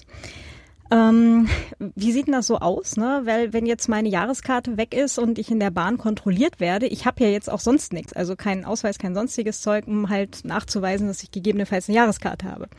Er meinte, das ist überhaupt gar kein Problem. Sie kriegen von mir hier dieses Formular. Na, da mache ich Ihnen gleich noch einen Stempel drauf und das äh, können Sie dann halt vorlegen. Äh, das gilt dann halt auch ähm, eben bis äh, das Duplikat ausgestellt ist, eben äh, als Fahrkarte. Ich war so super. Und er so, macht 14,30 Euro. Und ich dachte mir so, na warten wir mal einen Moment. Vielleicht kommt er noch. Ist er alleine drauf gekommen, oder? Es dauerte, es dauerte, glaube ich, irgendwie so eine knappe Minute, die ich ihn dann so angeschaut habe. Wartend. Also, mhm. Oh Mann. Nee, so was ähnliches hatten wir ähm, bei unserer Weltreise auf in Argentinien. Da hatten wir einen Mietwagen. Nee, das war in Chile. Da hatten wir einen Mietwagen und wir hatten einen Steinschlag. Dann sind wir, haben wir das halt abgegeben und ich meine, das ist halt eine äh, Land, wo halt sehr viele Schotterpisten existieren. So, und da hatten wir in der Scheibe halt einen Steinschlag und wir halt zu dieser ähm, Autovermietung und die so, ja, ist in der Versicherung an sich mit drinne, aber wir brauchen für die Versicherung einen Polizeibericht. Also müssen sie mit zur Polizei. Also wir mit dem einem von der Autoverleihung zur Polizeistation, wo uns dann ein hilfsbereiter Hilfs-Sheriff, also so hier quasi gerade fertig mit der Polizeiakademie, an seinem alten Computer im Adler Suchflug mal äh, äh, mit unserem guten Spanisch, denn halt ja, Auto hat Steinschlag, irgendwo auf der Straße, äh, A7, hier Autobahn, sonst was, keine Ahnung, kam LKW, wir wissen nicht, haben kein Nummernschild. Tüppel, tippel, tippel, tippel, tippel, tippel, tippel. Halbe Stunde später fragt er uns nach unserer Route, was die ähm, chilenische äh, National, also quasi so eine Art Steuernummer, Personalausweisnummer und alles in einem ist. Wir so, haben wir nicht. Also, okay, Name. Und dann ging es halt erstmal los, wir haben ja alle nur einen Nachnamen gehabt. Weil die haben ja immer so einen Doppelnachnamen. Okay, konnte er nicht einfüllen. Dann hat er nochmal so, ja, was ist denn Ihre Route? Ich so, haben wir nicht. Wie? Ja, wir sind Europäer. Hier ist unsere Passnummer. Und dann stellt er fest, also im Ausweis sind ja so Buchstaben drin. Das geht gar nicht bei einer Route. Kann er gar nicht im Feld einfüllen. Dann hat er nochmal seinen Chef angerufen, irgendwie auf dem Telefon. Dann kam raus, ja, ja, der muss das Programm wechseln. Das sind dann nämlich ausländische Straftaten. Da gibt es ein anderes Formular für. Dann hat er das Ganze nochmal eine halbe Stunde lang neu eintippen müssen. Wir saßen dann und wollten nur fertig werden. Und der Tippel, Tippel, Tippel, Tippel. Also was ist nochmal passiert? Ja, Autobahn, LKW, wissen die. Nee, nee, nee, nee, nee. Ja. Ja, ich habe auch noch zwei Polizeigeschichten oder äh, Polizei, na, so Halbpolizeigeschichten. Äh, die sind beide aus Kiel. Die eine äh, Kumpel von mir, Bergstraße links raus, äh, Eingeweihte wissen, wovon ich spreche, ähm, halt die Bergstraße hoch. Und äh, ja, kommt um die Ecke und da stehen irgendwie zwei Typen und äh, so, ja moin, willst du was in die Fresse oder ein Messer in den Bauch? Nee, dann rück mal dein Portemonnaie rüber. Ja gut, er sein Portemonnaie rübergerückt und äh, ja, hat das dann auch entsprechend zur Anzeige gebracht. Und ähm, naja, dann haben sie ihm diese Verbrecherfotoalben vorgelegt. er blättert die erste Seite auf und sieht gleich zwei Kumpels von ihm. so, äh, okay, Mist. Er hat da noch ein paar Bekannte gefunden in diesem Album. Ähm, sie haben den Typen übrigens erwischt, also den Haupttäter, und er ist auch verurteilt geworden. Jetzt dachte mein Kumpel ja, dass er seine 50 Euro wieder bekommt. Ah, natürlich nicht. Ja, und äh, ich bin mal aus der Bergstraße rechts rum raus und dann durch diese, ich habe vergessen, wie sie heißt, durch diese etwas kleinere Straße und ähm, noch, ein, noch ein Stück weiter. Und ähm, ja, da kam irgendwie einer an und also ich war stinke besoffen und der war mindestens genauso voll. Und der sagte dann irgendwie, ich sag, was willst du von mir? Der so, ich sag, du musst lauter reden, sonst verstehe ich dich nicht. Und er sagt irgendwas mit Überfall und so. Und ich sag, so, wie jetzt Überfall? Wenn du, wenn du mich überfallen willst, dann brauchst du ja wenigstens irgendeine Waffe oder so. Und er sagt, ja, ich habe ein Messer. Ich sag, ja, ich auch. Und jetzt? Dann habe ich angeguckt. Ich sag, jetzt gehst du nach Hause. Sag, ja, okay. Und dreht sich um und geht nach Hause. Netter Gangster. Ja, das Tucholsky Ja, steht hab, übrigens ey. zum Verkauf. Mal Ja, wieder. also Schnapper. Mal wieder. Ja, äh, das war übrigens auch, Stokholski hat zu einer sehr schönen Episode in unserer Beziehung geführt. Wir sind ja Ich glaube, wir müssen mal ganz kurz erzählen, was das Tucholsky ist oder was die Bergstraße eine ist. super billige Tanke in Kiel, äh, wenn man auf Alkohol steht. Äh, also eine Billigdisco, Also die Bergstraße ist eine ziemlich steile Straße, die unten am kleinen Kiel endet und ungefähr auf ne, einem Drittel des Weges runter ist halt eine ehemalige Tiefgarage, wo man diverse Discos, Bars, äh, Billardkneipen und ähnliches reingeklöppelt hat. Und das bekannteste davon ist halt das Tucholsky. Da das halt noch das Voltaire und das Böll und den Hinterhof und Tüdelü. ja, und das Tucholsky entspricht halt keiner Brandvorschrift, weil es in so einem Keller ist und deswegen ist es halt regelmäßig dicht, wird neu aufgekauft, wird wieder aufgemacht, wird wieder dicht gemacht. Und es ist halt so eine typische Marineabsteige für die äh, Marinesoldaten dort, was halt dafür sorgte, dass nach meinem Umzug von der Bundeswehr-Uni äh, hoch nach Kiel, die Holde war schon in der Wohnung und hatte sich am Tag vorher nochmal mit äh, ihren Freundinnen aus dem Studium getroffen zur Einweihungsfeier. Und die sind ins Tucholsky. Und ich machte nur die Tour auf nach zehn Stunden Fahrt aus München, so, hallo, mein Engel. Und mich guckte dann halt das blühende Leben an, stellte sich raus, es hat sie jemand angesprochen mit, hallo, ich bin bei der Marine, willst du nicht mit uns Wodka, äh, hier ähm, Whisky Cola trinken? Und sie sagte, ja, das ist ja spannend, was machst du denn? bei- Ja, ich bin ja hier im Stab und sie, meine Holde nur so, ja, das ist schön, mein Freund ist da auch Offizier, der kommt jetzt ab morgen da in den Dienst im Stab und zack hatten sie eine Flasche Wod äh, Whisky für sich alleine. Sorgte halt dafür, dass sie nicht so ganz gut drauf war am nächsten Tag. Ja, solche Abende hatte ich im Tucholsky einige. Wer nicht? Oh Gott, erzähle Ich ich, die tatsächlich, Geschichte aber jetzt? ich war da noch nicht. Ich auch. Ja. Das klingt auch jetzt doof, wir sind da inzwischen auch alle zu alt für. Also, Ja, das stimmt. also ich sag mal, Leute, die wesentlich über 30 sind und noch ins Tucholsky gehen, ähm, na, nee, das ist in der Regel, ist das eher ein trauriges Thema. Die fühlen sich Also so ähnlich wie die Jungs in der Traumbar, wenn die sich in der Halle vertan haben, weil da wird kla äh, klassischerweise in einer Halle Metal gespielt, auf der anderen immer Disco Fox und Salsa. Da, da sollte man auch immer aufpassen, in welche Halle man reinwankt aus der Toilette. Ja, da war ich die, die ersten Male sogar immer dabei ähm, und das war ziemlich witzig, weil ähm, auf dem auf dem Lokus traf man sich dann halt und da waren dann halt so die, äh, naja, entsprechend aufgebrezelten Latin, Latin, Latin Dance Typen und äh, die Metalheads, die sich nur irgendwie e- echt nicht grün waren und man guckte sich irgendwie schon immer böse an so und ähm, naja, dann äh, war ich halt mal irgendwie strullern und da war ein ganzer Haufen von den Typen und die guckten also alle ganz böse und ich denk so, uh, dass man nicht irgendwie gleich hier umschlägt oder was. Und äh, dann kommt auch noch ein Kumpel von mir raus, den ich aus dem Studium kannte und äh, nicht ganz so aufgebrezelt, aber offensichtlich auch zu dieser Latin Dance äh, gehörend. Und Mensch, Digga, wie geht's dir? Und oh, hier High Five und bla und, mm, und uns irgendwie nett unterhalten und die guckten immer böser. Was er mir dann, als ich jetzt, äh, dann irgendwie zwei Tage später wieder zusammen im Physiklabor saßen, erklärt hat, ist, der arbeitet als Tanzlehrer. Und das war so ein kleiner Dicker, im Gegensatz zu den ganzen anderen Typen, nur der konnte halt tanzen wie ein junger Gott im Gegensatz zu denen. Dementsprechend waren die ganzen Gockel alle stinke sauer, weil die, weil die hübschen Mädels natürlich alle mit ihm tanzen wollten und nicht mit ihnen. Verdammt. Und dann hat dieser kleine, dicke Tanzlehrer den Jungs mal gezeigt, was eine Hake ist. Und dann kennt ihr auch noch einen von diesen ungewaschenen Metal-Pennern. Kunst kommt von Können. Tolle Miets Mathe oder was? genau so, ja. Ach, war das eine gute Zeit. Die hatten wir irgendwie alle, ne? Ja, damals. Als wir noch jung und Als wir noch jung waren. Meine Zeit jetzt ist auch super, so ist das nicht, aber war halt damals irgendwie was anderes. Also, so, dass man dann so unter der Woche dann irgendwie so regelmäßig zu irgendwelchen Events gegangen ist. Ich glaube, Metal der Trauma war mal am Mittwoch oder sowas, ja. Also wenn ich jetzt irgendwie jeden Mittwoch bis, weiß ich nicht, halb zwölf, zwölf, eins, wann sie dann zugemacht haben oder so, auf irgendeine, auf irgendeine Metal-Party gehen würde, das, äh, das würde ich, glaube ich, nicht mehr durchhalten. Und ich habe schon Gleitzeit.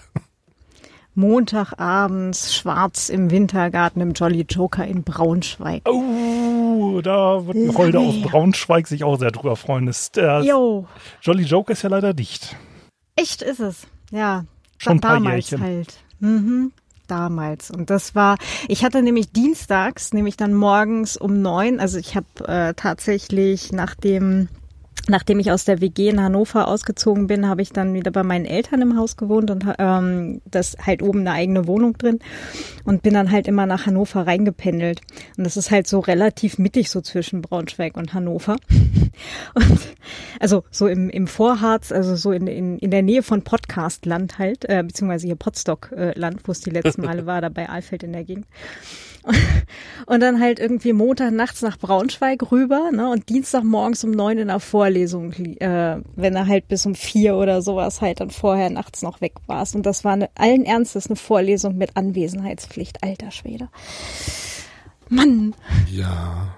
Phonetics and Phonology. Grauenhaft. Das klingt auch gleich super, ja. Ein Kumpel von mir hatte mal eine harte, harte Nacht und ähm, ist dann äh, ohne Schlaf direkt in den Bus gestiegen und äh, den Westring lang äh, zur Uni in Kiel und ähm, ist dann da auch in seine Vorlesung und der hatte halt, weil er nicht gepennt hatte, irgendwie den äh, Bus irgendwie, weiß nicht, eine Dreiviertelstunde zu früh genommen. Da war natürlich noch keine Sau da. Hat sich dann in die äh, äh, damals noch nicht renovierte alte Mensa halt in den Hörsaal gesetzt und nach dem Motto, ja, dann setze ich mich halt jetzt hier hin, irgendwie ist wenigstens warm, bis die Vorlesung losgeht. Er ist dann eingepennt und ist dann vom auf dem Tisch klopfen zwei Vorlesungen später aufgewacht. Den hat also original, haben sie den wirklich drei Vorlesungen lang pennen lassen. Das heißt, ist kommt da nett. rein, da sitzt einer und knackt. Und die Dozenten haben nichts gesagt und irgendwie keiner hat ihn irgendwie, ja, als er dann plötzlich aufwacht und so, so, da, da haben sie alle gelacht, also wirklich durch die Bank. Aber Ja, das er ist dann auch, er ist dann auch einfach wieder nach Hause gefahren und hat sich den Rest des Unitages geklemmt. Ja, das ist ja das Problem bei der Bundeswehr-Uni, dass die so, äh, ähm, Professoren dich namentlich kannten. Ich hatte da eine Vorlesung Quantenphysik, äh, da ist nie, mehr, nie einer hingegangen, das war aber schön, weil der Professor eigentlich witzig war und über Gott und die Welt geredet hat, außer Quantenphysik.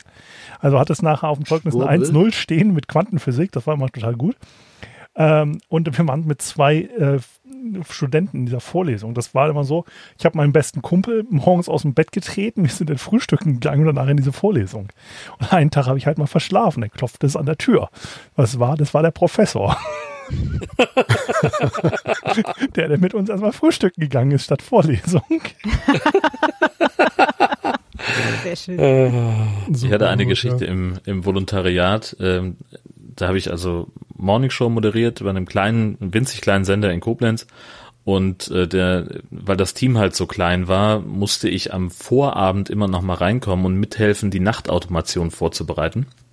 Ähm, weil das halt so ist, dass äh, die, die Software, die die Musik äh, plant nach vorgegebenen Kategorien und so weiter, ähm, die kann ganz toll ein Musikprogramm zusammenstellen. Was die aber nicht kann, ist Jingles einbauen. Und das mussten wir also machen. In Handarbeit haben wir dann also alle zwei Songs einen Jingle reingezogen, äh, damit die Leute eben auch wissen, welchen Sender sie hören. Und äh, da war dann so bei uns der Wettbewerb, naja, wir machen das halt schön. Ne? Also wer kriegt den, den schönsten Übergang hin in der Automation? Ähm, das war so der, der Plan. Und da haben wir uns halt immer so zu dritt irgendwie abends noch irgendwie anderthalb Stunden beschäftigt. Und ich war gerade im Gehen, da kamen drei Kollegen rein, die eigentlich gar keinen Dienst hatten und die waren so, in, so ausgehfein. Ich dachte, was ist denn hier auf einmal los? Der Programmchef kommt vorbei. Ich sage, Moment, Jungs, was, was ist hier gerade, was ist denn hier gefällig? Ja, und sie würden noch einen, sie würden noch weggehen wollen und ähm, ich sag, ja, habt ihr was dagegen, wenn ich mitkomme? Ja, nur wenn du mit den unangenehmsten Menschen der Stadt unterwegs sein willst. Ich sag, ja, wenn ihr das seid, dann will ich mal nicht so sein. Und es ging dann damit los, dass wir in, im, am deutschen Eck im Biergarten waren.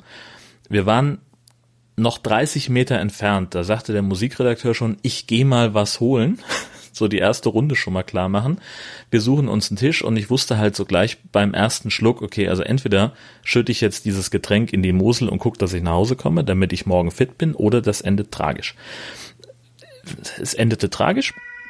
Ähm, die ganze Geschichte, also irgendwann wurde es uns im Biergarten zu kalt und wir sind in die Innenstadt umgezogen und da gibt's eine klitzekleine Kneipe, die heißt Affenclub äh, das ist halt so ein, so ein, ja, also die Schwulenbar in Koblenz damals gewesen. Ich nehme an, dass es die heute immer noch gibt. Ähm, und also ja, halt irgendwie super strenger Türsteherin, äh, deren einzige Frage war, hast du ein Problem mit Schwulen? Nee, ich arbeite mit fünf von denen, in, also die da sind Kollegen. Ja, dann komm doch rein. Und ähm, ja, um es kurz zu machen, äh, also irgendwann saß ich also an der an der Theke oder ich stand zum Glück an der Theke, weil da saßen immer nur die Stricher. Ähm, und hinter denen standen dann die die Freier äh, und ich hatte mir gerade noch einen Kölsch geholt, äh, als dann mein Telefon klingelte mit dem Wecker und ich sag zum Barkeeper, oh, mach mal noch schnell zwei Kölsch, ich muss aufstehen und zur Arbeit. Ähm, und ich war also ich war lattenstramm als ich diese, diese Sendung gemacht habe. Meine Kollegin sagte also auch, äh, ich sei in der, in der Zeit, wo wir zusammensitzen und uns vorbereiten und die Skripte schreiben, mehrfach eingeschlafen. Ähm, es gab aber trotz allem äh, großes Lob äh, sowohl von, von HörerInnen als auch von KollegInnen, die nichts von dieser Geschichte wussten, was das für eine supergeile Sendung gewesen sei. ähm, und das, vor allem, und, und das, das Kuriose war an der Stelle, ähm, die Sendung am nächsten Tag, wo ich dann also meinen Rausch ausgeschlafen hatte und nicht mehr verkatert war, die war richtig scheiße. Und das haben mir witzigerweise danach ganz, ganz viele Kollegen bestätigt. Das ist immer so. Ich habe das noch mehrfach getestet danach. Das ist immer so. so die Sendung unmittelbar an den Rausch anschließen, die ist, die ist total gut. Äh, oder geht zumindest nicht so wahnsinnig viel schief. Aber die Sendung am nächsten Tag, die geht komplett in die Grütze. kannst du einen Tag frei nehmen. Ja, Jörn, du und bis auf noch oh. mehr scheint irgendwie so ein Ding zu sein. Bitte? ich ich habe äh, übrigens gerade mal Affenclub Klo Koblenz eingegeben und der erste Nicht-Facebook-Treffer auf DuckDuckGo war Gewaltexzesse im Affenclub, Türsteher prügeln auf Gäste ein. Die sollten für die Sicherheit im Koblenzer Affenclub sorgen. Stattdessen prügelten die Türsteher Feiernden ins Krankenhaus an vier verschiedenen Abenden. Also Ach, super Club, ja.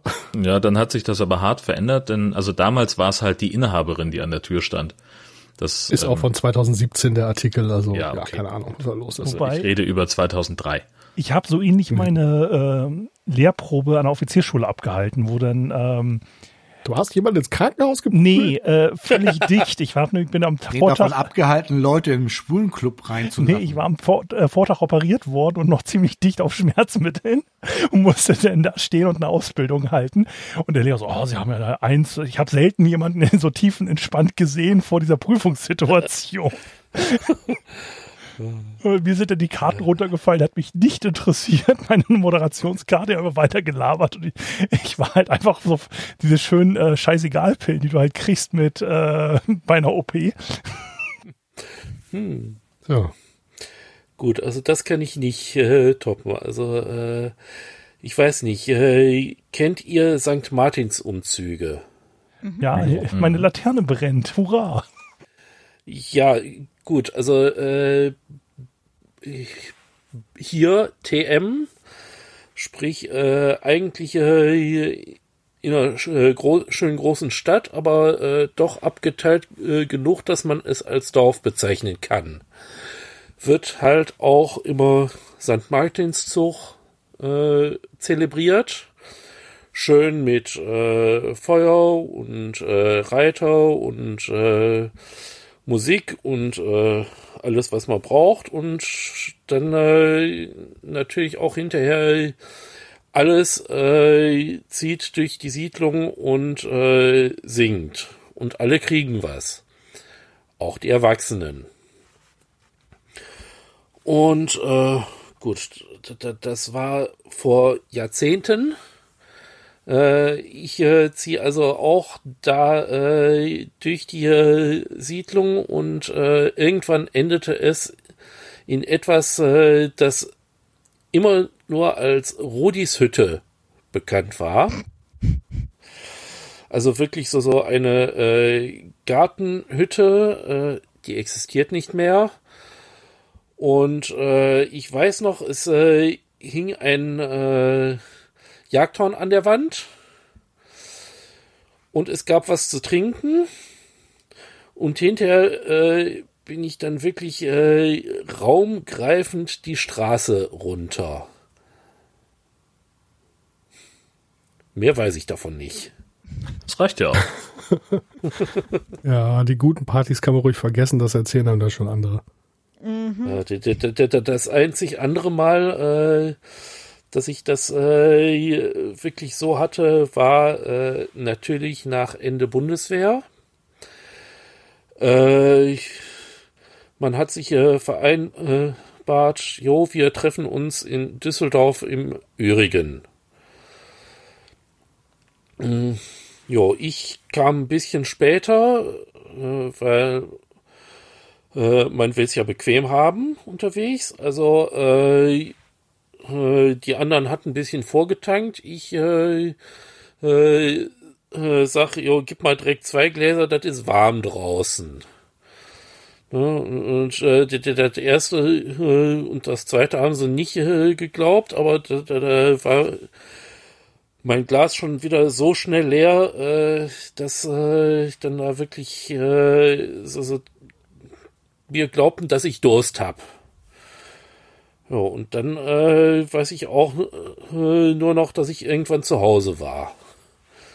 Gut, das ist aber auch genau die richtige Taktik, weil äh, das äh, Alt vom Üriger ist auf jeden Fall ganz ausgezeichnet, aber es schmeckt erst so das dritte. Also das erste ist irgendwie meh, das zweite fängt dann so langsam an okay zu sein und ab dem dritten ist es dann lecker. Ja. Es ist definitiv also, ein dass man sich erstmal ein bisschen gewöhnen muss.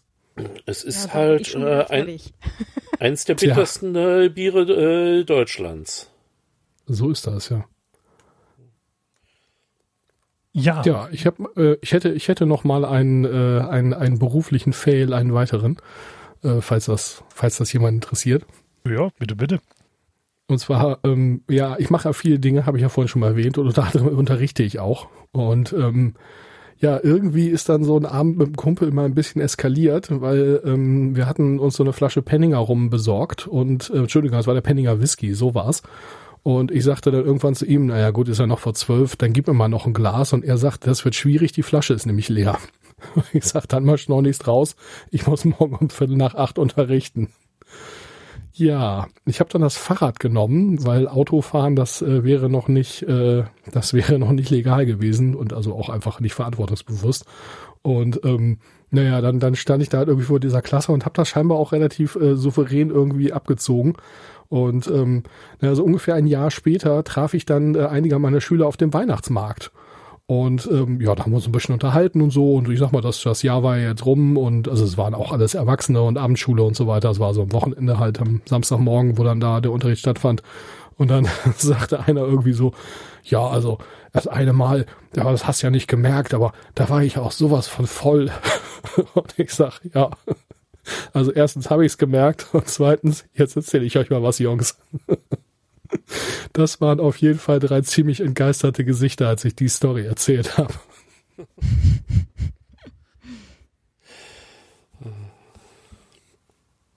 Diese andere Schreibtischseite ist dann auch irgendwie immer nicht so seriös, wie man sich das eigentlich vorgestellt hat, als man da noch jenseits des Schreibtisches residiert hat. Ja, das ist jetzt halt auch so diese ähm, schöne Sache, die jetzt durch dieses Homeoffice rauskommt, ne? Was man da teilweise über seine Chefs lernt. Oder äh, so dieses schlechte Audio-Equipment. Ich hatte es jetzt wieder in der Angebotspräsentation erstmal ganz viele Kollegen so, ey, kannst du mal dein Setup bei uns im Teams-Chat posten? Und ganz viele so, haben will, lieber Chef, mach mal hier Kostenerstattung. iPhone, äh, Mikrofon äh, ist doch irgendwie scheiße bei einer Angebotspräsentation. Ja, es ist vor allem auch echt stressfreier. Also ähm, ich habe ja hier auch mein, mein Podcasting-Setup an äh, den dienstlichen Rechner und an, an den privaten Rechner geklöppelt, damit ich da auch nicht wechseln muss. Und ähm, ja, es ist einfach so viel stressfreier hier, hands-free mit vernünftigen Kopfhörern irgendwie arbeiten zu können und Wobei Studierende auch schon sagten, ich würde aussehen wie Gronk, weil ich ja ein Vollbart habe und ein Großmembranmikrofon. ich nehme das jetzt mal als Kompliment. Anders ausgedrückt, würdest du auf YouTube äh, sein, würdest du mehr verdienen, aber das ist was anderes. Also wenigstens im Vergleich zu Gronk. Das wahrscheinlich wahr, wobei so rosig ist das vermutlich gar nicht, wie man immer so denkt. Nee, wahrscheinlich nicht. Vor allen Dingen müssen die sich ja nicht nur wie wir nur mit Audio rumärgern, die müssen sich auch noch mit Video rumärgern. Das ist ja doppelt Potenzial, dass was schief geht. Hashtag Podcastgesicht. Aber da hatten wir, wir hatten, äh, wir hatten eine Online-Whisky-Probe jetzt neulich. Und da hatte einer, damit er sich gemütlich sitzen kann, sich das iPhone, äh, iPad, äh, auf dem er die App hat laufen lassen, einfach angelehnt. Und es ist nichts nerviger, als wenn du jemanden zuguckst, der die ganze Zeit auf dem Kopf steht, weil die Kamera falsch rum ist.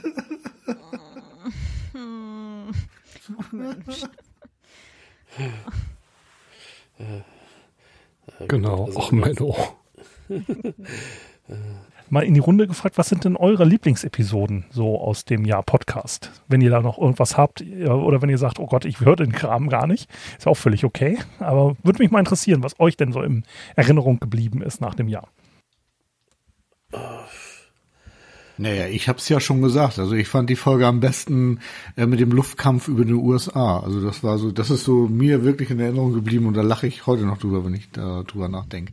Und ich erzähle es auch gern Leuten, ähm, um Werbung für deinen Podcast zu machen. Also, oh, ne, danke, so, danke. also sowas erzählt der da. Also, ne? Folge drei oder vier oder irgendwie sowas war. Das war noch recht Weiß ich nicht. Das war, ja. Bist du jetzt enttäuscht? Nee, ich ärgere mich nur bis heute drüber, dass das noch mit dem etwas schlechten Audio geht und all sowas noch ähm, hätte besser sein können. Also du beschimpfst gerade das von mir geliehene Audio-Equipment, ist dir klar, ne? Nein, aber ich hatte einfach keine Ahnung als Anwender, ne? Also das ist mein persönliches Highlight mit dir, ja, dass du äh, äh, auf dem Fehltisch über äh, die Soundqualität bei Mesh unterm Messer ablästerst, so richtig volle Kanne, so nach dem Motto, ja, das ist ja eh alles Mist mit der Aufnahmegeschichte, die wir da benutzen und so weiter und so fort, damit dir dann irgendwie drei Wochen später gefühlt auffällt, dass du die ganze Zeit in die falsche äh, Seite von deinem Mikrofon gequatscht hast, ja. Ich habe auf Twitter auch nur auf deinen Rant irgendwie geantwortet, ja, sagt der Typ, der sich immer mit einer Kartoffel von der Hoteltoilette zuschaltet, ja. Mal ehrlich, was soll man denn da noch an Sound machen, ja? Digga. Komm du mit mal nach Hause. Meinst Sagt derjenige, der Folgen mit dem falsch rum aufgehangenen Großraummembran aufgenommen hat? Ich habe einfach in die falsche Seite vom Großmembraner gequatscht. Das, das, hat mir auch keiner gesagt. Das war ja das Doofe daran, weil so über das Monitoring, ja, kann man das auch hören. Ich einmal mit Udo Sauer im äh, Studio Link und der sagt sofort, dein Mikrofon klingt total scheiße, hast das falsche ausgewählt, quatscht in die falsche Seite. Ich sage, ich quatsch schon in die falsche Seite. Oh. ich doch nicht. Wer war also das denn, der einfach beim mal mit, mit Udo podcasten, dann äh, der sagt euch schon was Falsches. Wer war das denn, der beim, bei, es gibt da von von Rode irgendwie so ein ähm, so ein Mikrofon, das gleich einen, Popschutz, äh, so, so einen äh, Popschutzschirm mitliefert und für den Transport ist da in der Mitte noch so ein Styropor-Ding drin. Äh, und irgendjemand hat das ewig nicht rausgenommen, ich weiß nicht mehr, wer es war, ja. Äh, und ja, hat sich tierisch geärgert, dass das Mikrofon so scheiße klingt. Ja. Äh, stimmt, ist im Sendegate. Ja, genau. Also ich möchte noch mal hier diesen äh, Snow Cruiser äh, hervorheben. Dieses äh, durchoptimierte, äh, am Schreibtisch entstandene äh, Schneemobil. Folge 49, wenn ich es gerade richtig sehe. Ja, die ist ja. relativ neu. Wobei, da kann man eigentlich noch viel mehr zu erzählen. Das waren wieder so die Tage, ich merke es ja bei mir, manchmal mache ich einfach nur eine kurze Folge und im Nachhinein ärgert man sich so, oh, da ist so viel schiefgegangen, eigentlich hätte man da eine Stunde drüber reden müssen. Aber manchmal liegt, glaube ich, auch in der Kürze die Würze.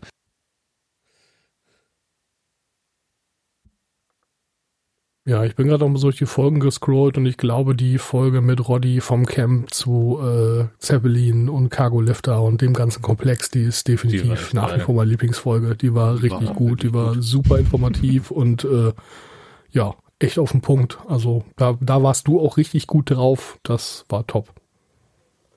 Ja, das ist so das Schlimme am Podcast. Man merkt im Nachhinein, wie man so drauf war, ne?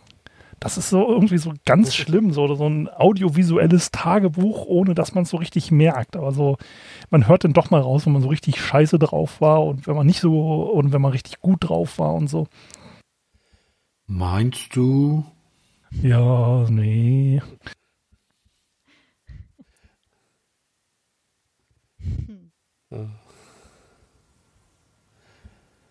Ich hätte noch ein, noch ein nicht ganz lustiges Thema mitgebracht.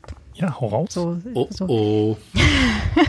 Nein, deswegen sage ich jetzt lieber jetzt, dann äh, können sich alle schon mal mental darauf vorbereiten, hinterher gleich wieder irgendwie was Lustiges zu erzählen. Wobei es ist halt auch nicht, äh, es ist nicht schlimm, aber ähm, ich hatte nur, ähm, äh, also ganz herzlichen Dank für die Einladung und dann habe ich halt drüber nachgedacht, was sind dann eigentlich meine Lieblingsfails? Und bin dann irgendwie drauf gekommen, ähm, dass ich in den letzten Jahren, ähm, also es war wirklich jetzt so eine Selbsterkenntnis tatsächlich, ich bin in den letzten Jahren tatsächlich relativ wenig Dinge, also jetzt halt auch, äh, was ich selber halt äh, irgendwo wo erlebt habe und so, wo ich mir denke, das ist halt ein richtig echter arger Fail es in Fail. Ähm, ich habe so zu, zu früheren Geschichten habe ich halt auch so emotional irgendwie eine andere Einstellung, wo ich mir denke, so Alter, da habe ich mich da so in Grund und Boden geschämt und sonst was. Und über die letzten paar Jahre habe ich eigentlich viel häufiger selber in der Situation dann auch immer gesagt, ja, das ist jetzt halt schief gegangen, ne? Naja, gut, dann machen wir es jetzt halt anders. Und bin da irgendwie dann ganz anders dran gegangen. Und deswegen habe ich eigentlich gefühlt viel weniger Fails, obwohl ich natürlich ständig irgendwo äh, Dinge falsch mache oder ne, was auch immer. Aber ähm, es war halt einfach nur so, ein, so, eine, so eine Erkenntnis von, hm, die Sache mit dieser Fehlerkultur, wenn man das übt, dann werden die Fehler auch tatsächlich weniger. Nicht, dass es tatsächlich nicht, dass weniger schief geht, sondern einfach, dass es sich nicht mehr wirklich wie ein arger Fehler anfühlt, sondern einfach nur wie ein weiterer Weg, der halt nicht funktioniert hat. Ja, das ist Und ja das- auch eigentlich in IT wichtig, dieses Blameless Retrospective nennt man das ja. Und so hatten wir auch mal auf der Weltreise. Da sind viele Sachen, würde man im Nachhinein sagen, schiefgegangen. Aber es hat immer gut funktioniert. Wir sind halt in anderen Hostels abgestiegen, als das, was geplant war und so weiter. Und ja, man muss halt einfach nur die richtige Einstellung zu, na, ich sag mal, Fehlschlägen haben.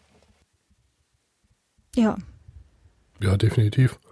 Da ist mir was aufgefallen, das hat Adam Savage vor ein paar, inzwischen ein paar Jahren mal gesagt, dass er immer weiß, dass er mit dem, Pro, äh, mit dem Projekt zu ungefähr 80 Prozent fertig ist, wenn er bereit ist, alles äh, irgendwie äh, an die Wand zu schmeißen und äh, so das Gefühl kriegt, er hätte irgendwie überhaupt gar nichts dabei zu suchen, das irgendwas, irgendwas herzustellen, irgendwas zu bauen, irgendwas zu machen.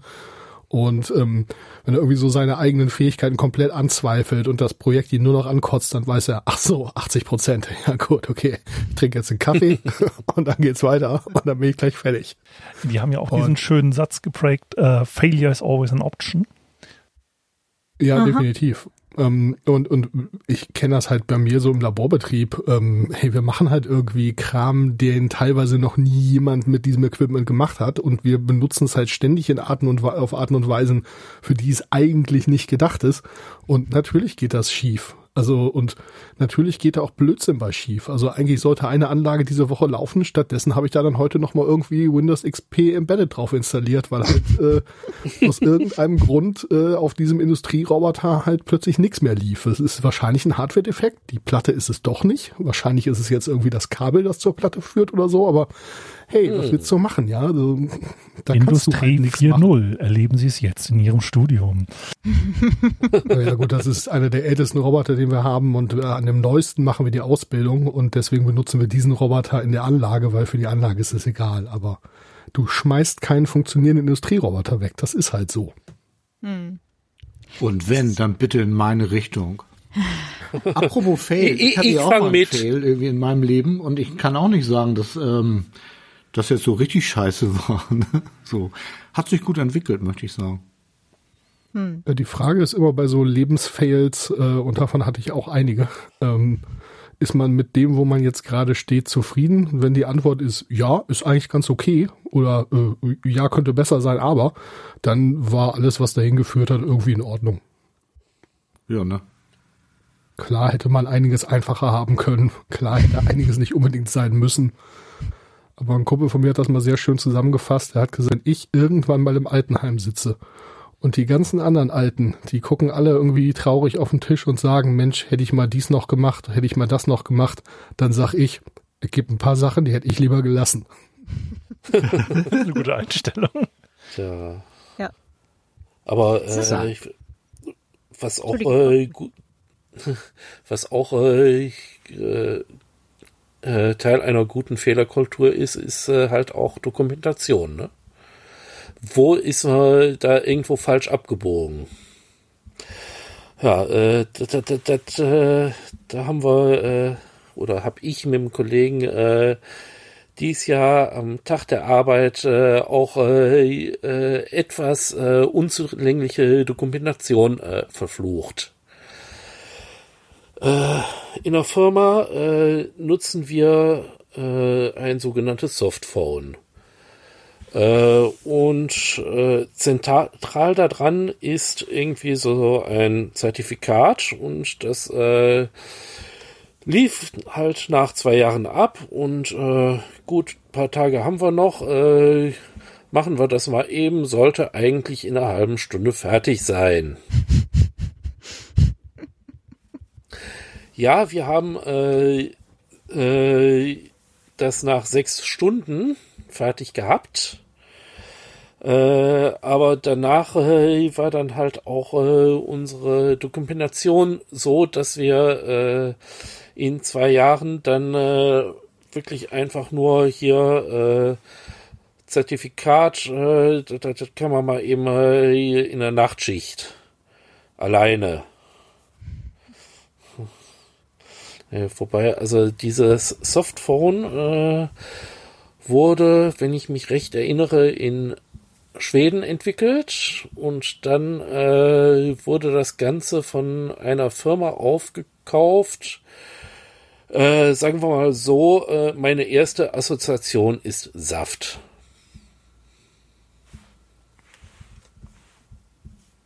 Die wurde von Auricher aufgekauft? Äh, nein, aber äh, ich äh, möchte. Von Onkel äh, Dittmeier?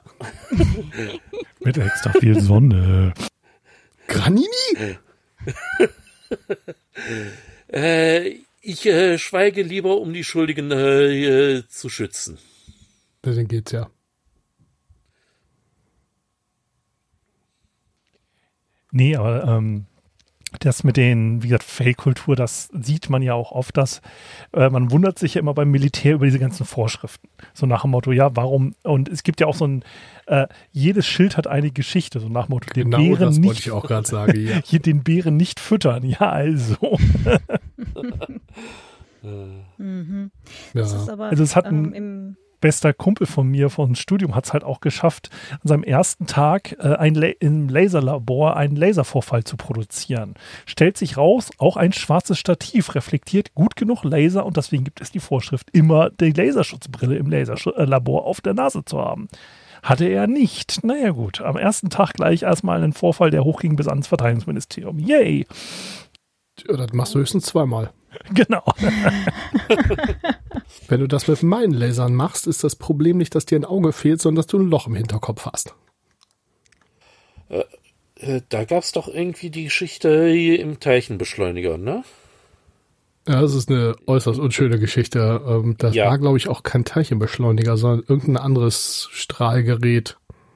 Du meinst die Geschichte, wo der sich irgendwie ein Teil vom, vom Kopf wirklich weggeschossen hat, oder?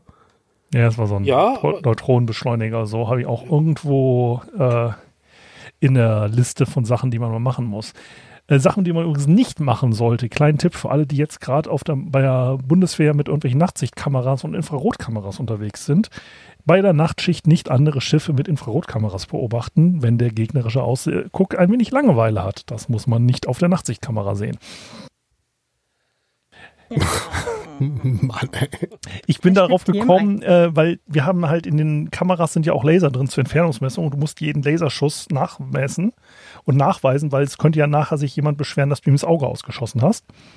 Und ähm, wir waren halt in der Werft, hatten das Ding irgendwann ausgebaut, weil stellt sich raus, wenn da die, der Luftentfeuchter nicht funktioniert, weil das Schiff keinen Strom hat, ist so ein Laser irgendwie nach einer Weile nicht mehr ganz funktionsfähig. Und ähm, ich musste aber als entsprechend Verantwortlicher dann immer noch den monatlichen Bericht abgeben mit, was haben wir mit dem Laser gemacht. Stellt sich raus, äh, man kann da auch reinschreiben, wir haben den Todesstern zerstört und es interessiert auch keinen, wenn du so ein Routineformular abgibst. Ähm, Dafür sind Laser doch da, oder nicht? Genau. Ich habe übrigens noch einen zu uralten Robotern ähm, und äh, zur Dokumentation. Ähm, es ich noch einen zu dem Thema, ich möchte das nicht sehen, beitragen. Oh, heraus. Also, hä? Weil das gerade so schön zum Thema passte mit dem Nachtsichtgerät und so. Ja, mach. Ich hatte das auf der Firma mal, ähm, ich habe Support gemacht, also IT-Support, unter anderem auch ähm, Support bei Turnschuh. Und äh, mich rief jemand an, der an so einer Unix Workstation saß und eigentlich CAD-Sachen machen sollte, dass seine Maus kaputt wäre. Und das ist für so Leute immer irgendwie bisschen Stress, weil die können die nicht arbeiten. Also habe ich gedacht, weißt du was, ich ziehe mal kurz meine Schublade auf und jo, da ist noch eine. Ich habe Telefon aufgelegt und bin dann hingerannt. Also nicht gerannt, aber zügig gegangen klopfte an seine Tür irgendwie und ging dann rein und sah dann noch so im Augenwinkel, wie er völlig hektisch äh, versuchte, sein äh, Brau aktuelles Browserfenster zu schließen, was ihm auch gerade noch rechtzeitig gelang, bevor ich sehen konnte, was auf dem Bildschirm war. Leider hatte er wohl äh, die Multitasking-Fähigkeit dieser Maschine bis zum Rand ausgenutzt, weil es gab noch ein weiteres äh, Browserfenster, ähm, und da konnte ich dann direkt drauf gucken und sah dann, dass er sehr engagiert war, gerade auch so im sozialen Bereich, weil er interessierte sich für ganz, ganz arme Mädchen, die nicht mal was anzuziehen hatten. Und oh. war etwas erschrocken, dass ich dann schon die Maus parat hatte. Ähm, wir haben uns dann beide betreten angeguckt und ich bin dann wortlos gegangen, nachdem ich ihm die Maus gegeben habe. Ja. Ja, das ist so ein Fall. Oh, super, so danke schön, dass du da bist. Jetzt kann ich endlich dieses Browserfenster zumachen. ich richte ein, oder kam rein. Am langen Arm hinreichen die Maus hier, damit du weitermachen kannst, fallen lassen. Ja, der kam rein und sagte zu mir, ja, Herr Oberleutnant, Sie sind doch auch IT-Forensiker. Können Sie nicht Daten auf äh, USB-Sticks wiederherstellen? Ich so, ja. Wieso? Ja, ich habe ein ganz wichtiges Dokument, das ich jetzt vom Kommandanten schreiben musste, gelöscht. Können Sie das wiederherstellen? Ich so, ja, gib her. Ähm, ich habe das Dokument wiederherstellen können. Er kam aber auch auf die glorreiche Idee, äh, da ihm der Stick ein wenig peinlich war, alles, was ihm noch auf diesem Stick peinlich war, vorher zu löschen. Was natürlich total praktisch ist, wenn man sich danach den Stick auf einer Forensik-Software anguckt. ja. Den habe ich mir nicht angeguckt, aber alles, was gelöscht wurde. Eine nicht weiter erwähnt werdende Person an einem Forschungsinstitut war irgendwann mal nach einem langen Tag im, äh, im, im äh, Doktorandentum ähm, nach Hause gefahren und kriegte dann irgendwie von den WG-Mitbewohnern und Kumpels irgendwie dann den Anruf, Digga, du musst sofort herkommen, du musst sofort herkommen.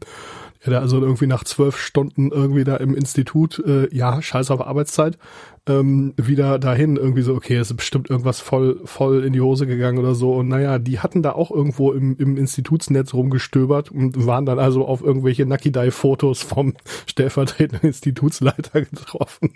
Und das war also das große Highlight, was er sich da dann angucken sollte. Er sagte, das war es aber wert. Das war ziemlich lustig und äh, danach konnte man dem dann auch angstfrei gegenübertreten. ich habe also tatsächlich mal so einen kleinen auf der auf der Infrastruktur vergisst, ne, der hat es auch dann echt nicht anders verdient. Das stimmt. Ich habe mal vom Kumpel irgendwie einen äh, Mac Mini gekauft. ja, ich weiß jetzt auch, wie seine Freundin nackt aussieht. oh Mann.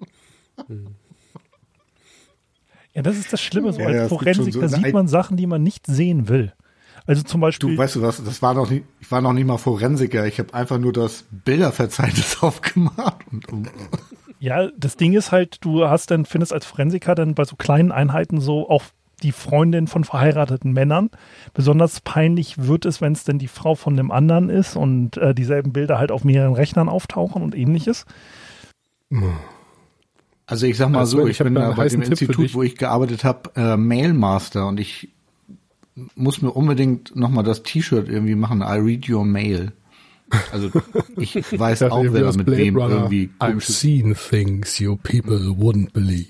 Ja, das haben wir, äh, wir hatten das überlegt, ein Wappen zu machen, weil der Funkabschnitt hatte dann als Wappen bei sich gemacht, wir senden eure E-Mails und wir wollten dann einfach als Admins das auf Lateinisch, wir lesen eure E-Mails machen. Das fand der Kommandant aber nicht äh, akzeptabel als äh, Wappen für eine IT-Einheit. Habt ihr das eigentlich mitbekommen, ähm, dass Corona dazu geführt hat, dass im arabischen Raum die äh, Scheidungsrate enorm gestiegen ist, äh, weil während wegen des Lockdowns dann rauskam, äh, wie viele Männer äh, heimlich noch Nebenfrauen hatten, deren, also die waren halt doppelt oder dreifach verheiratet und konnten dann nun aber wegen des Lockdowns bei den Damen halt nicht zu Hause sein und mussten dann zugeben, so, ja, äh, ich bin streng genommen mit meiner Ehefrau zu Hause. Ja, und das haben die sich dann offenbar nicht so bieten lassen. Ja. Äh, In, in Japan gibt es ein Phänomen, das nennt sich Mann-zu-Hause-Syndrom und das beschreibt die extrem hohe Scheidungsrate bei Ehepaaren im Rentenalter. Weil wenn du dann so als ist anständiger. Japaner halt irgendwie deine 60 Stunden die Woche arbeitest und irgendwie nur zu Hause bleibst, wenn Feiertag und Wochenende aufeinanderfallen, naja, äh, gut, und dann ist der Alte plötzlich zu Hause und stinkt da die Bude voll und mischt sich überall ein. und yay, Was Patriarchat. machst du denn hier? Ich wohne hier, aber doch nicht jetzt um diese Zeit. Ganz genau, ja. Und äh, Mein ja, Name ich, ich ist muss Lose, ich kaufe hier ein. und ich muss sagen, ähm, ich habe das bei meinen Eltern zwar jetzt nicht so im Rahmen, dass ich gedacht habe, die trennen sich gesehen, aber als äh, dann irgendwie meine Eltern beide zu Hause waren oder speziell als mein Vater dann, der ist ein bisschen früher zu Hause geblieben, rententechnisch, ähm, als, als der dann zu Hause war und dann auch so irgendwie fing sich dann neue Aufgabenbereiche, anfing sich neue Aufgabenbereiche zu suchen, da habe ich zwischendrin auch gedacht, meine Mutter erwürgt ihn.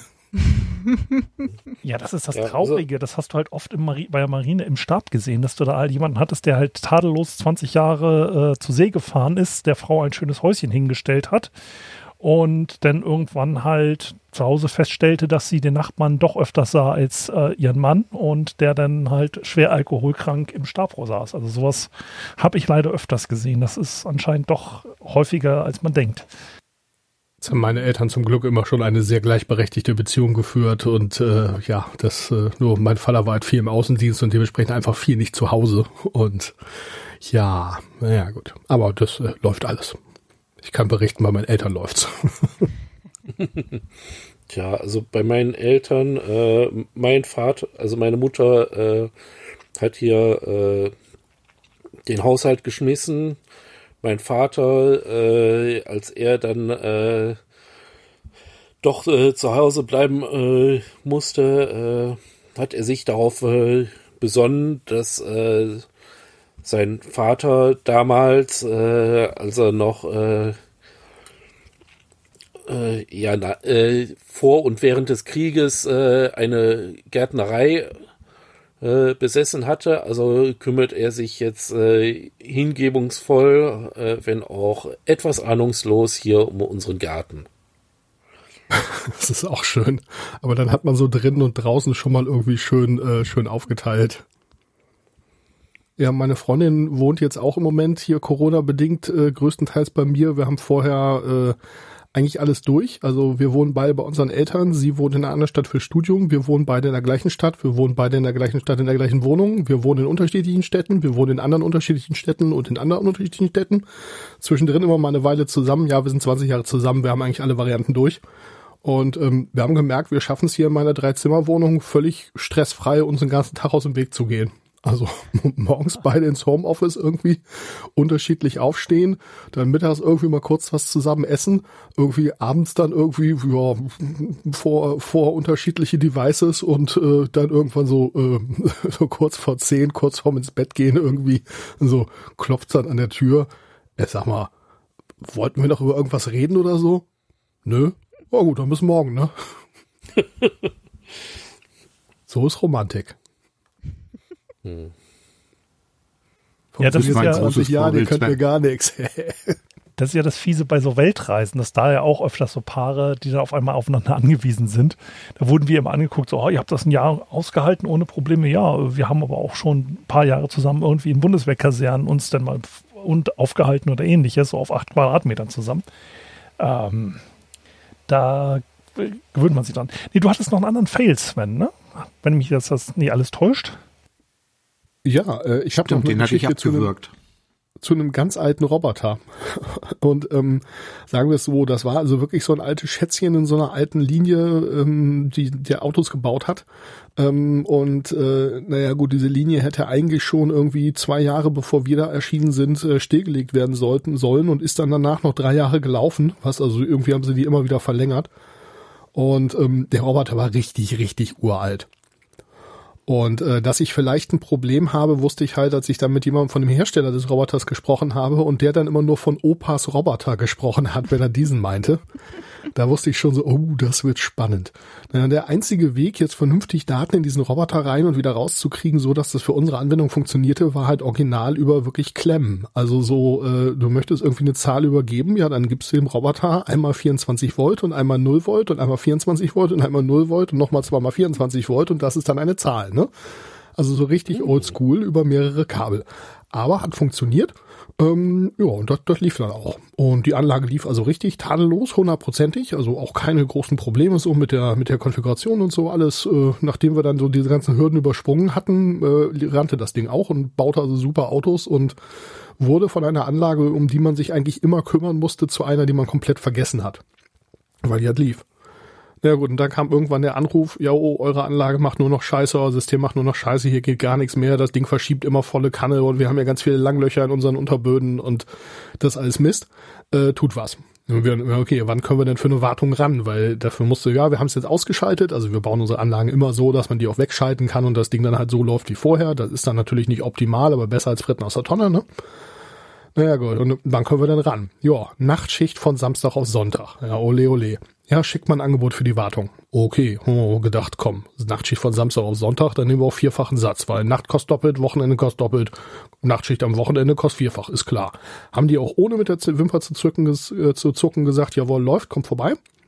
Dann sind wir da hingefahren, Anfahrt auch ein ganzes Stück. Ähm, ja, und dann in die Nachtschicht gegangen und dann, wir hatten zum Glück einen Top-Instandhalter mit dabei, weil an so Anlagen selber was machen ist so ein bisschen schwierig. Da brauchst du natürlich immer einen dabei, der dann auch was kennt. Ich sag mal, mit dem Roboter kenne ich mich aus, aber mit dem, was da noch so alles dranhängt, weil da hängt ja noch ein Fördersystem dran und dies und das und jenes, ey, keine Ahnung, ja. Naja, gut.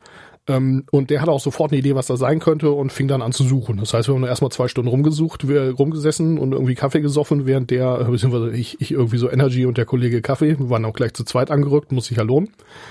Und ähm, ja, und während der halt sofort die Idee hat. Nach zwei Stunden stellt sich raus, mh, mm, ja, das war alles nicht so sauber gemacht, was er da irgendwie äh, als Idee hatte, aber das war es nicht.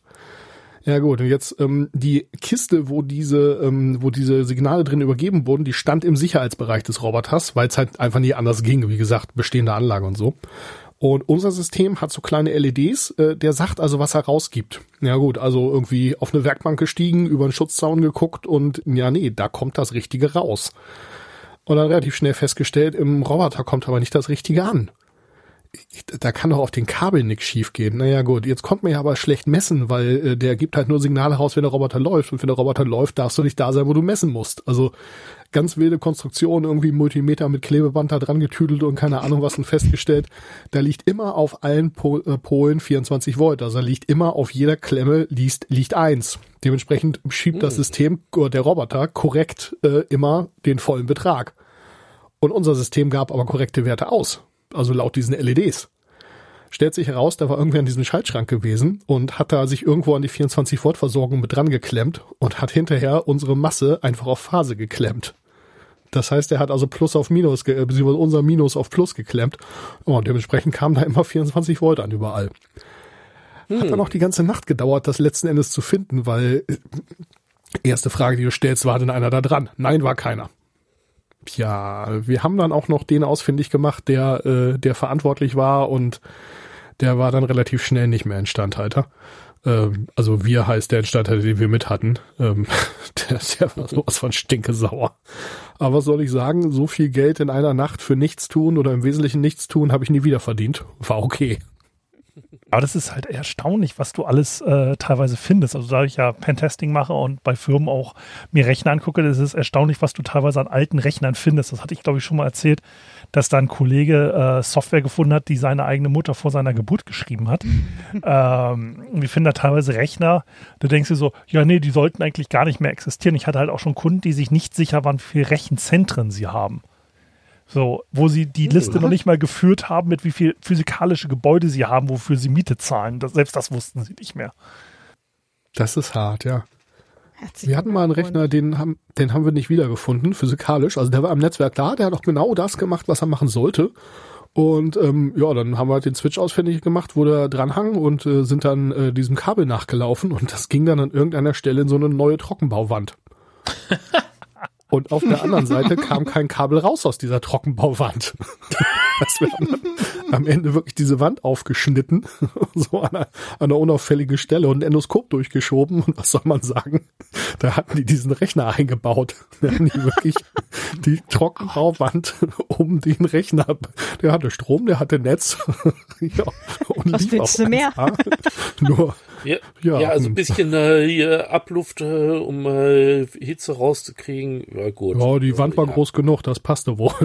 Irgendjemand hat gesagt, ihr könnt den Rechner nicht ausschalten und die Trockenbauwand muss heute Abend fertig sein. Ja, so passiert halt, ne? Wir hatten das wir haben äh, dann nicht mehr gefragt, aber wir wussten jetzt, wo er war, also alles gut. Wir hatten das bei der Bundeswehr-Uni, da ist immer das Netzwerk weg gewesen und wir konnten das dann halt durchtracen. Ja, wir hatten halt die WLAN-Switches äh, und äh, die ganzen Krempel, der war halt über Steckdosen dran und immer wenn die Putzfrau reinkam, hat sie halt einen Stecker gezogen, also den richtigen Klassiker. Und äh, ja, ja, und wir hatten dann an Bord, irgendwann kam es, ja, wir müssen mal Inventur machen, hier Switches zählen. Und da kriegten wir eine Liste mit ähm, hier Barcodes, die waren aber nicht ein eindeutig und dann fingen wir halt an, die Sachen zu suchen und haben dann irgendwann hinter irgendwelchen Abverdecken oder Verkleidungen, weil wenn da nur steht Switch, ist das nicht hilfreich, ne? wenn du den suchst an so, in so einem Schiff, das ist ja auch ein bisschen kleiner. Und natürlich haben wir das, was dann irgendwann, was wir suchen sollten, war dann natürlich in dem einzigen Schaltschrank, der noch unter Strom war, was nämlich der Landanschlussschaltkreis war, wo irgendwie mehrere tausend Volt drauf lagen. Und da sollten wir doch bitte mal nachgucken, ob da ein Teil drin ist. Haben wir der Werft auch nur gesagt, ja, es sollte in dem Schrank sein. Viel Spaß, könnt ihr selber gucken. Feigling. Ja, aber es ist auch praktisch, wenn man solche Sachen selber abnehmen kann, ne? Wir hatten das dann halt, äh, diese, wir haben ja in so Zweiten Weltkriegsbaracken da gehaust in der Werft und haben uns da selber ein Netzwerk reingezogen und da kam irgendwann einer von der Standortverwaltung vorbei, oh, das ist nicht sach- und fachgerecht, die Kabel liegen ja hier nur in den äh, Trassen und nur mit Panzertape und naja, wer kann das denn feststellen, dass das Sach- und Fach... Ja, das muss ein Geselle gemacht haben, das muss ein Meister abgenommen haben oder ein Ingenieur. Ich gucke nur meinen Ufts an. Du, sag mal, was hast du als Ausbildung? Also, ja, Geselle. Hm, dreht sich um zu meinem Elomeister. Du, sag mal, Olaf, was hast du denn so? Ja, ich bin Elektromeister. Dreht sich zu mir um. Du, Sven, sag mal, ja, ich bin Elektroingenieur. Wir drucken die drei den nur an. Ja, ich würde mal sagen, das ist sach- und fachgerecht. Er hat's gemacht, er hat's beaufsichtigt, ich nehm's ab, ne? ja, die, die, Kinder vom Schuster gehen barfuß, genauso. Bei mir ist aber so ein ehrlicher Kabeligel immer lieber als so ordentlich verlegte ähm, und äh, dann aber nicht der Dokumentation entsprechend äh, angeschlossene Kabel. Ja, wir hatten auch Weil, einfach keinen ja. Bock, im Zweiten Weltkriegsbunker irgendwie ähm, versuchen, Scha äh, Kabelschellen an die Wand zu kriegen. Du weißt, was ja. hat man Azubi zu mir gesagt, du, du, dem Kabel ist das egal, dem Strom ist das egal und mir ist das auch egal. Beste Ansage. Apropos Azubi. Äh, wir, wir, hatten ja äh, einen äh, Azubi und äh, der hat sich dann doch entschlossen, woanders hinzugehen.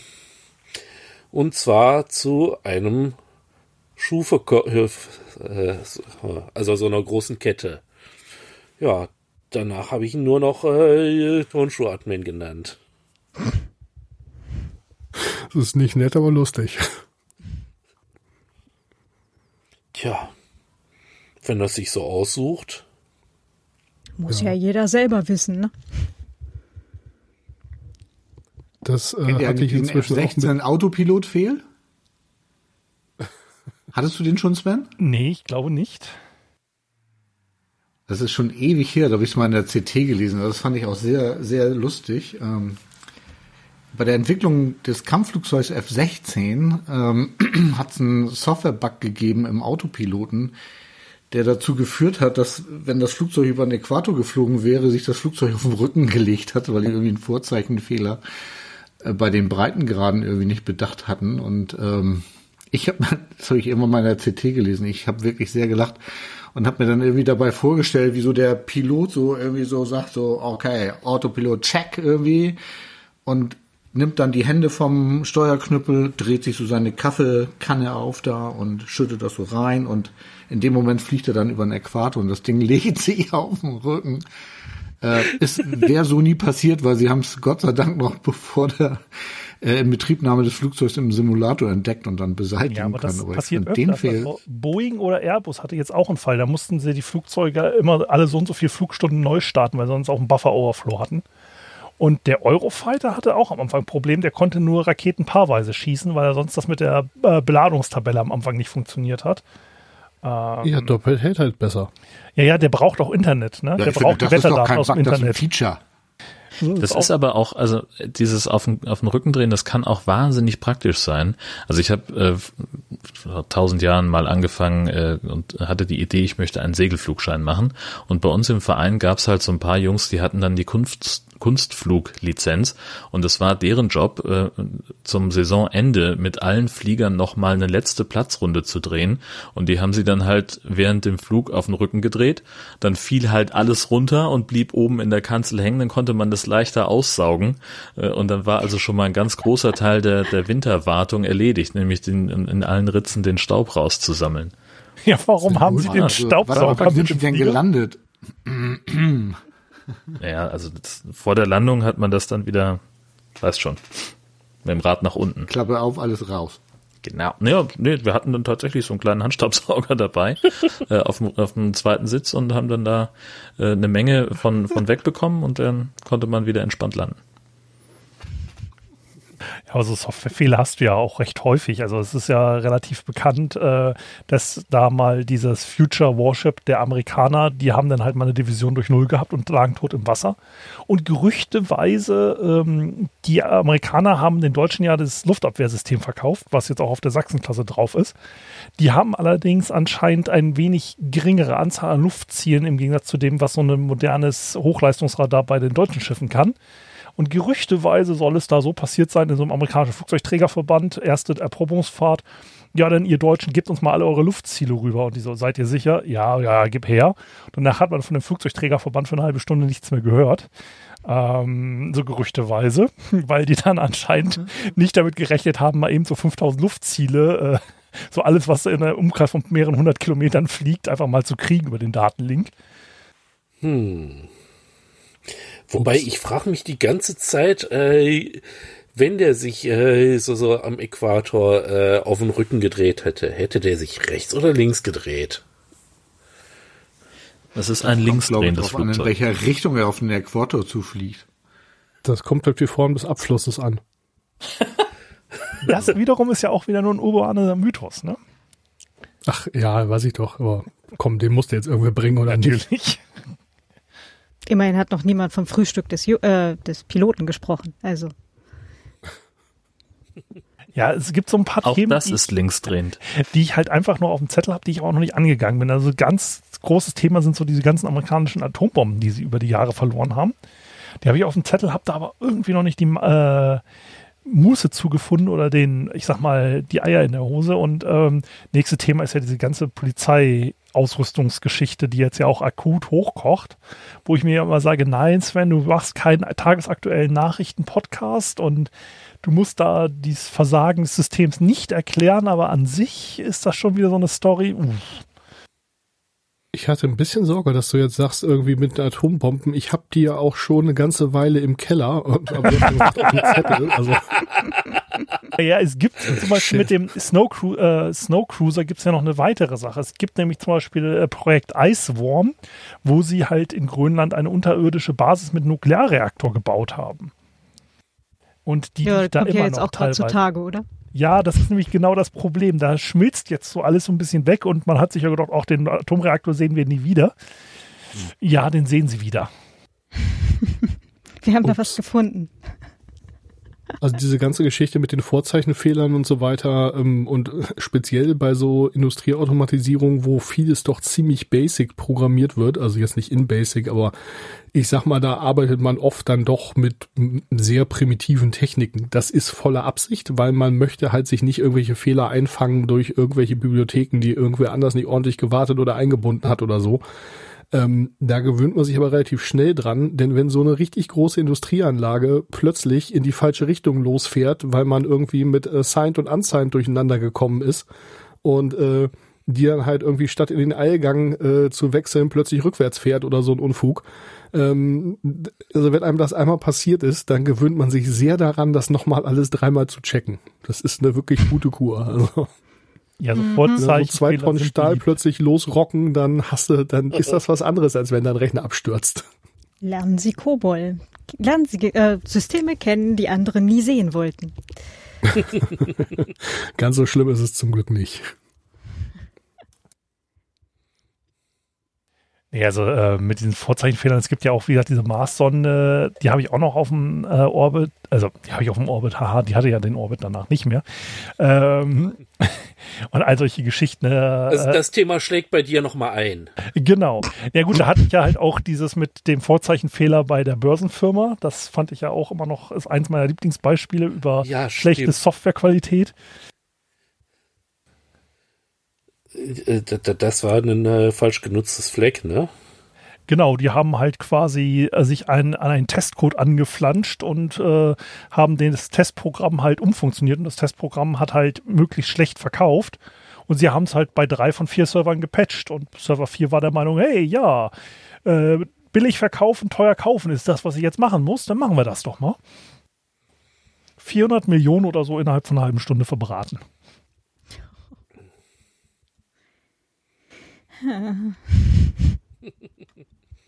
Ja, also ich äh, hänge an Fehler ja auch gerne Preisschilder und äh, erkläre dann Leuten, denen ich sowas erkläre, so, yo, das wäre dann ein 500 Euro Fehler oder das wäre ein 5000 Euro Fehler oder das wäre ein 10.000 Euro Fehler.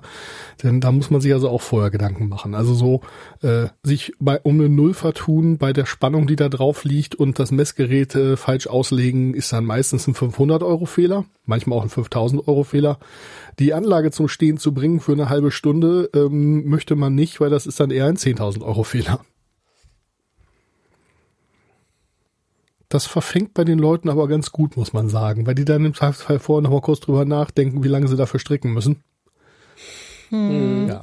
Weißt du, mir wird halt immer, oder wurde, ich, das ist jetzt äh, zum Glück eine Weile her, dass ich halt äh, in, in Firmen oder äh, für Agenturen, äh, mit Agenturen und so weiter gearbeitet habe, wenn du dir halt manchmal anguckst, was die raushauen an Kohle einfach nur für vollkommen richtig miserabel programmierten Scheiß, weißt du, wo du dir denkst, so ja, halt Werbung, ne, also halt für irgendwas, was dann hinten und vorne nicht funktioniert, ne, und so weiter und so fort und Tracking bis nach oben hin.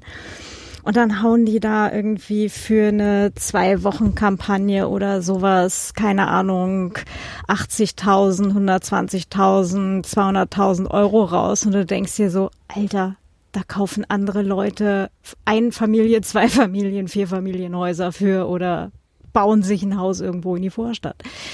Das ist so, das ist einfach unpackbar, wenn du da halt einfach mal so diese, die Größenordnungen dir anguckst, wo Geld rausgeballert wird für den letzten Blödsinn. Das ist einfach unpackbar. Ja, das ist das Schlimme, wenn man selber so gerade irgendwie auf Wohnungs- oder Haussuche ist und dann teilweise mitkriegt, was Firmen Sachen, Geld ausgeben. So, ich mache ja IT-Security und dann denkt man sich so, ja, es wäre mal grundsätzlich gut, wenn ihr sowas wie eine allgemeine Richtlinie zum Verwenden von Passwörtern hättet oder so. Aber natürlich können wir für drei Millionen Euro eine Firewall in die Ecke stellen, die da vor sich hin blinkt und dann blinkt sie halt, ne? Das ist so ja ein bisschen gut, wie aber dieser das Monty ist zumindest Python noch, Sketch noch mit dem halbwegs sinnvoll. mit diesem Gerät, ne? So haben sie auch das Gerät, das blieb bei dem Wunder der Geburt. Ja, klar, nein, Ja. aber das ist ja jetzt zumindest, wenn du dir denkst, okay, es ist IT-Sec, die Sache ist, ja, das eine bringt mehr und das andere bringt weniger. Ne? Was und bringt natürlich eine kannst du da Firewall halt, mit Allow All? eh, ja eh, aber es ist zumindest ein Bereich, wo man sich denkt, okay, ja, sie, sie, sie versuchen es zumindest. Aber das andere sind bunte Bildchen. Also nur mal so für, für, für die Relation. Das ist ja das Schlimme, was jetzt Corona so durcheinander bringt. Das bringt einem ja die ganzen Fernsehgewohnheiten auseinander. Irgendwie bringen sie nur noch Werbung für die singenden Saxophone und irgendwie gefühlt ist der Fernsehabend, die zwei Folgen, die man irgendwie immer guckt, immer auf einmal deutlich schneller fertig, weil die Werbung nicht mehr kommt. Boah, bin ich gerade schlau gewesen. Ich habe nicht gefragt, was die singenden Saxophone sind. das ist fast in die Hose gegangen. Sonst hätte es doch jemand erklärt doch. Wir haben kein Fernsehen. Ja, geht mir ganz genauso. Also ich müsste hier erstmal irgendwie ziemlich, ziemlich auf den Kopf stellen, um irgendwie so reguläres Fernsehen empfangen zu können. Sagen wir es mal so, die Werbung, die normalerweise nicht beim Musikantenstadel ausgestrahlt äh, wird, weil Sven, es, wo, es wollte niemand wissen, wirklich nicht. bitte Unser Fernseher hat keinen Tuner mehr drin, das ist nur noch ein Anzeigegerät. Ja, richtig. Beste Entscheidung aller Zeiten. Plötzlich hatte man wieder Zeit. Die habe ich inzwischen gefüllt. Jetzt habe ich doch wieder keine mehr. Aber damals, als ich vor zehn Jahren aufgehört habe, Fernsehen zu gucken, war das die beste Entscheidung aller Zeiten. Allerdings. Also ich wäre vorher bin ich ja schon nur noch auf sowas wie keine Ahnung ZDF History und Arte und so ein Zeug halt irgendwie umgestiegen gewesen, aber halt ähm, oder halt dann irgendwie so äh, üblicherweise Tagesschau und halt, was man sonst so gucken wollte. Und mittlerweile ist selbst das irgendwie durch Podcasts ersetzt. Ja, wobei ich immer auch mal eine Podcast-Folge machen wollte über Fernsehfails, aber auf der anderen Seite finde ich das irgendwie langweilig, sich drüber, ne, ich sag mal, lustig zu machen, dass eine Reporterin von einem Pferd umgerannt wird oder äh, ähm, ne, schön waren ja immer diese Live-Periskop-Shows äh, und so, wo dann in Japan oder so irgendein Minister was erklärt und dann irgendwie doch der Instagram-Filter noch an ist. Äh, sowas ist halt witzig, aber ähm, es füllt halt auch nicht unbedingt eine Podcast-Episode. Mhm. Ja, da kann man äh, besser den äh, da kann man besser den Streusand-Effekt äh, erklären. Ja, wobei, wie gesagt, ich, ich bin mittlerweile ja ein bisschen picky geworden bei der Auswahl von, ich sag mal, Episoden, Themen und Fails. Ähm, es sollten nicht zu viele sterben, es sollte halt nicht zu negativ nur für eine Person sein. Ähm, ja, also so ein paar Sachen habe ich da noch. Aber es Dann ist halt. mal Bücher aus. ah, also ich habe sogar hier noch zwei Bücher gekauft, die ich mal lesen will. Also eine ist halt hier die Kieler Matrosenaufstand. Das ist halt auch so ein Riesending. Ah. Hm. Ähm, das andere ist über die gelbe Flotte. Okay. Ja, ähm, es gibt eine Flotte. Wir brauchen mehr Details. Ja, ähm, gar, äh, hier Sechstagekrieg sorgte dafür, dass ja der Suezkanal gesperrt wurde. Mhm. Was passiert mit den Schiffen im Suezkanal? Sie da sind die mehrere um. Jahre mit einer Flotte an Schiffen in einem großen See im Suezkanal äh, stecken geblieben. Die hieß danach die Gelbe Flotte wegen Wüstensand. Und die haben auch eigene Postbriefmarken äh, und so. Also es war so eine eigene Kommune, die sich da dann auf diesen Schiffen entwickelt hat, bis dann die Spannungen so weit runter waren, bis man das wieder verlassen konnte. Und da gibt es ein sehr tolles Buch zu. Ähm, ich spoilere jetzt wahrscheinlich eine äh, Ach-Folge, weil ich hatte das mal vorbereitet für die Jungs vom Ach, aber ist ja auch egal. Ähm, Und ähm, ja, auf jeden Fall ähm, ist das so ein Ding, da habe ich das Buch liegen und das ist halt so, ein, so eine sehr interessante Geschichte, wie dann halt auch aus verschiedenen, teils verfeindeten Nationen dann die Seeleute sich zusammengetan haben und irgendwie nur ein Paar auf den Schiffen hat gearbeitet und die anderen hatten halt quasi Urlaub und die haben sich dann um alle Schiffe gekümmert, die paar Seeleute und also mhm. sehr interessante Langzeitstory. Die waren da mehrere Jahre, glaube ich sogar. Mhm. Ich glaube, das war mal eine Zeitsprungfolge. Jo, äh, entweder Episode das oder Anno 80. Uh. Und äh, äh, Kilo Matrosenaufstand, äh, war das äh, Anno Punkt, Punkt, Punkt oder war das auch ein Zeitsprung? Keine Ahnung, da ich nicht alles höre, was auf historischen Podcasts rauskommt. Ich möchte mich auch nicht mit denen allen vergleichen, weil die haben im Gegensatz zu mir sowas wie Qualität und Recherche. Ähm, Nein, ähm, ich finde es halt einfach nur interessant, weil als Kieler ist das natürlich äh, hochinteressant an sich. Hm. Das ist tatsächlich richtig. Also ich bin momentan äh, am Recherchieren halt so ähm, überhaupt ganze Weimarer Republik und so weiter. Und also ich bin da ein ganzes Teil weiter hinten jetzt zeitlich, aber ähm, dann irgendwie auch so zwei, dreimal drüber gestolpert und schon ganz, ganz spannend. Wobei äh, Weimarer Republik, der klingt, ach ja, stimmt. Da war ich irgendwann äh, über eine äh, äh, Veröffentlichung äh, gestolpert äh, für eine Doktorarbeit äh, in Musik, äh, irgendwie Jazz in der Weimarer Republik. Schick, sehr schick. Ja. Jetzt müsste ich nur noch wissen, wo das Buch ist. Wenn es dir die Tage in die Finger fällt, sag mal Bescheid. Guck mal in der Küche. Nee, also äh, da, da ist jede Menge Siebeck. Okay. Bei uns sind da eine Menge Siebe, aber das ist ein anderer Punkt. ähm, Keine Ach, ihr Durchschläge? Nudelmessen? Durchschlag ist, äh, haben wir einen, ja. Ich finde das bei dir immer so super sympathisch, die Mischung aus, naja, dem quasi Göttinger Slang oder hannoveranischen Slang und dem Wiener Slang. Das ist manchmal eine sehr geile Mischung. Ja, 15 Jahre Wien. Haben die schwer gezeichnet. Gar nicht so schwer. Mein Ex-Mann war immer der Meinung, ich kann nicht richtig reden. Voll Idiot. Ich, ja. Ich habe Ähm. jetzt nach einer netteren Variante davon gesucht. Hat jemand noch einen Lieblingsfail, den er loswerden will? Bevor wir hier noch mit zu viel über Claudias äh, Ehe reden. Zum Thema Lieblingsfails. Ich habe selten äh, jemanden so elegant ein Thema abwürgen hören wie jetzt gerade. Das war also ich, ich, ziehe meinen, also ich würde meinen Hut ziehen, wenn er nicht äh, durch, äh, wenn ich nicht durch Kopfhörer äh, daran gehindert wäre, einen Hut zu tragen. Du kannst dein, dein Headset ziehen. Ja, genau, richtig. Also ich habe gerade extra den Flügelhelm aufgesetzt, trotz Kopfhörer und ihn gezogen. Also Oh ja, schöne Erinnerung ans Camp. Sehr hübsch. da habe ich gleich in der Post schon noch eine Geschichte, die ich witzig fand, aber das ist kein Fail, von daher. Äh, nee, ich glaube, ich habe die, die ich erzählen wollte, habe ich erzählt und äh, ich habe zwar noch einige, aber ich fürchte, die darf ich nicht erzählen. Ja, Wobei- Noch einen Eine- okay, Eine wirklich, eine wirklich harte Geschichte habe ich noch. Und zwar, ähm, da darf ich auch wirklich gar keine Details verraten, da muss ich ein bisschen aufpassen.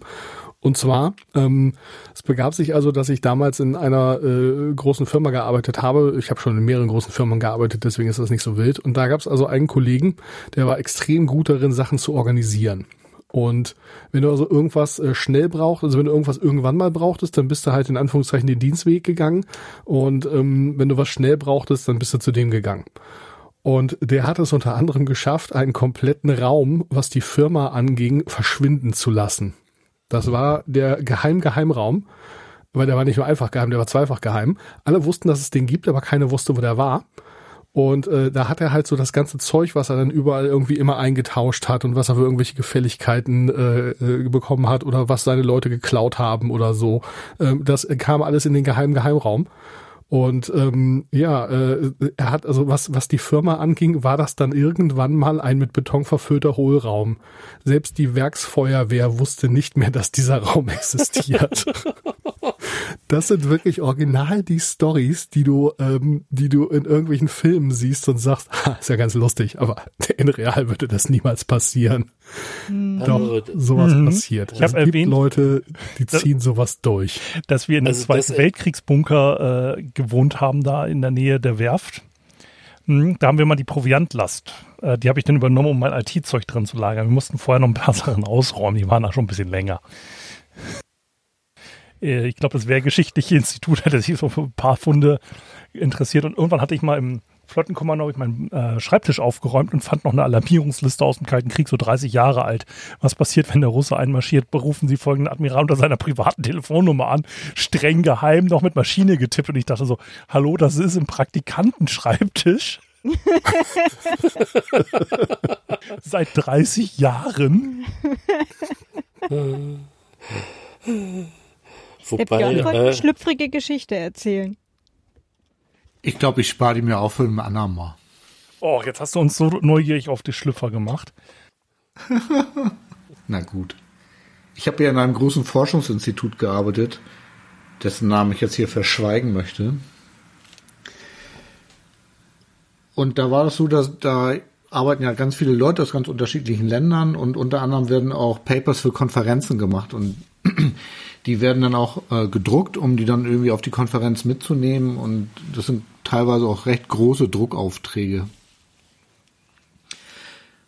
Und es war Freitagnachmittag, soweit ich mich erinnere, und einer der Operateure äh, stellte fest, dass ein russischer Kollege einen sehr, sehr großen Druckauftrag an einen lokalen Drucker schickte. Dieser Drucker war aber in der Drucker-Queue als defekt äh, eingetragen. Und anhand dieser Größe des Druckauftrags schloss dieser Operator das muss sich um ein extrem wichtiges Paper handeln, weil so große Druckaufträge hat man so normalerweise nicht. Und da das ja schon Freitagnachmittag war und üblicherweise die Leute dann Freitagnachmittag auf ihre Konferenz fahren, um dann Sonnabend oder Sonntag dort ihre Vorträge zu halten, dachte er, er tut dem mal einen Gefallen und leitet den Druckauftrag auf einen der zentralen Drucker um, um ihm dann auch die, die Paper dann noch vorbeizubringen. Das hat er auch gemacht. Und jetzt könnt ihr ja ahnen, weil ich ja was von schlüpfrig gesagt hatte, was da an Bildern rauskam. Das war wieder ein ähnlich sozial eingestellter Kollege,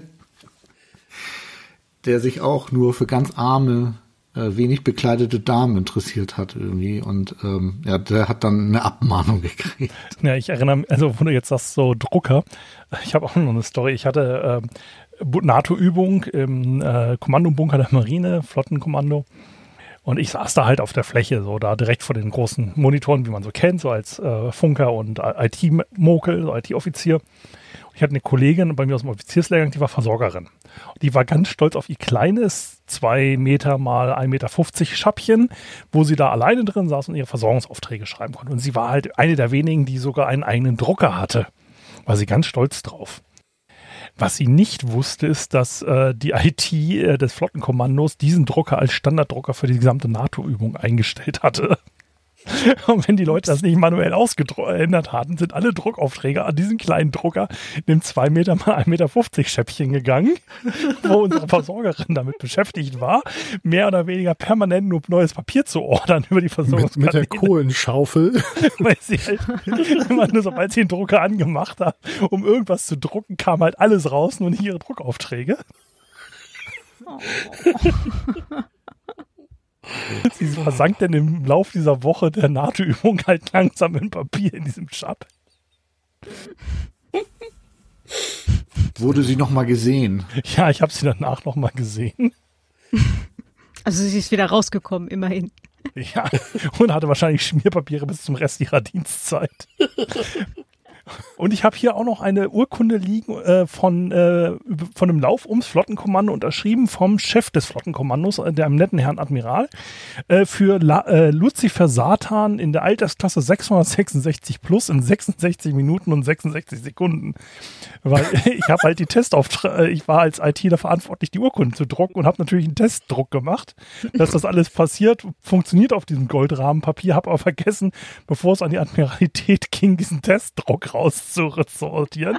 Der Admiral hat einfach stumpf alles unterschrieben, was in diesem Stapel war. Und ich habe hier auch noch einen geheim eingestuften Testdruck weil bei einer NATO-Übung hatten wir so mit Übungsgeheimmaterial und dann kam irgendwann der Sicherheitsbeauftragte auf die Idee, ja, nee, bei dem Drucker, da muss Geheimmaterialpapier rein, weil das ist ja hier auch simuliert wie geheim. Und ich so, nee, das ist eine bescheuerte Idee. Wir schreiben doch nicht geheim auf Material, das nicht geheim ist und überhaupt. So, nee, nee, wir müssen das alles geheim einstufen und überhaupt. Und dann kamen wir halt mit Hand durchnummerierten Zetteln an, wo drüber dick gestempelt war, geheim, ne, bla bla bla. Und reißt einen Netzwerkdrucker aus dem Netzwerk und haut dort das Papier rein. Was macht ein Netzwerkdrucker, wenn er das Netzwerk verliert? Genau, eine Statuspage ausdrucken. Also die erste Handlung, die dann dieser Sicherheitsvogel sah, war ein streng einge äh, geheim eingestuftes äh, Statusreport-Papier rauskam. Er guckte mich nur an und das vergessen wir jetzt bitte und das mit dem Durchnummerieren lassen wir jetzt auch. Und ging wieder. Es könnte also passieren, dass ich noch eine Windows-Test-Druckseite habe, wo rot draufsteht. Naja, überhaupt. Dann darfst du da auch gar nicht voll reden, Mensch, die ist doch geheim. Die existiert ja offiziell auch nicht. Ist klar. Ja, offensichtlich nicht. Es hat ja niemand gesehen. Ja. Ein kleiner Fail habe ich noch zum Thema Failer-Kultur. Ähm, ich hatte das neulich auch getwittert irgendwie. Ich habe eine gerade eine E-Mail verschickt, äh, wo unter anderem der Satz drin stand, ich bin ja immer für Transparenz, aber dass wir so blöde sind, müssen wir nicht allen verraten. da haben wir irgendwie mit vier Leuten nicht gemerkt, dass wir uns bei dem äh, Modell äh, eines Robotergreifers vertan haben. Das ist so einer, wo man die Backen, äh, mit denen er dann wirklich anfasst, selber machen, äh, selber produzieren muss. Und wir haben die natürlich 3D gedruckt, weil war ja das Einfachste. Und ähm, ja, wegen Corona und so konnte der, der es machen musste, das halt, hat's von zu Hause gemacht und wir haben die Dinger dann ausgedruckt und festgestellt, Pascha gar nicht. Dann haben wir vorher also original irgendwie mit drei oder vier Leuten übersehen, dass der einfach das falsche Modell hatte, weil der mich gefragt hat, welche, welcher Greifer ist denn da dran? Und ich sag, der kleinste.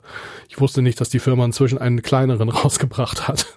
und, ja, also vier, vier Ingenieure drauf geguckt, alle, yo, läuft. Ups. Und jetzt hast du einen Greifer für deine Lego-Sets, oder ist das nicht ganz so schlimm? Nee, es ist nur, also der Greif hat die richtige Größe oder die Greifbacken haben die richtige Größe, nur das Loch, wo er drin, äh, wo, wo man ihn äh, an den, an den, also das sind ja wirklich nur die Finger hinten quasi und die Stelle, wo sie angeschraubt werden, die hat nicht die richtige Größe. War auch schnell zu, äh, zu korrigieren, aber naja, das hätte nicht sein müssen. Ja, wohl E-Mails und Versager gibt's natürlich auch immer schön, immer diese Reply-to-All-E-Mails. Ich meine, wer an einer größeren Firma arbeitet und die noch nicht kennt. Ah, Ja, Ja. Ganz Äh, großartige äh, Geschichte. Bei uns Ich äh, ist es irgendwie üblich, äh, Verlustmeldungen oder, oder Fundartikel in eine E-Mail an alle zu packen. Es gibt auch einen speziellen Verteiler alle, ähm, wo einfach alle, ja, alle registrierten E-Mail-Adressen drinstehen. Da kriegst du dann halt eine Mail so, hey, beim Pförtner äh, liegt jetzt irgendwie die Herrenuhr, die ich gerade auf dem äh, Herrenklo gefunden habe. Äh, was für die Leute, die im Funkhaus in Kiel arbeiten, bestimmt total hilfreich ist, aber für jemanden, der im Außenstudio arbeitet und Tage oder Wochen lang nicht äh, nach Kiel fährt, halt nicht. Und dann gibt's eben die Spezialisten, die einfach alle möglichen Adressaten, natürlich offen, äh, mit ihren Adressen in so eine Mail reinkopieren, um sowas loszuschicken. Und dann hast du auch immer die Spaßvögel, die dann schreiben, nee, sorry, äh, ich war die letzten 14 Tage gar nicht im, im Funkhaus, äh, meine kann das nicht sein. Natürlich schreiben sie es immer an alle. Und äh, wir hatten genau so einen Fall irgendwie, dass da kam dann sogar jemand aus aus der Zentrale in Hamburg auf die Idee ähm, und schrieb das wirklich an Hunderte, hunderte Adressen im, im ganzen Laden. Und ich war den ganzen Tag damit beschäftigt, irgendwelche verwirrten Mails rauszulöschen aus meinem Posteingang von Leuten, die gesagt haben, ich weiß nicht, warum ich diese E-Mail bekommen habe, nehmen Sie mich bitte aus dem Verteiler. Äh, Und dann fünf Leute, die geschrieben haben, nicht auf alle Antworten drücken und dann äh, schrieb diese Person wieder zurück, ich möchte aus dem Verteiler raus, ich krieg so viele Mails.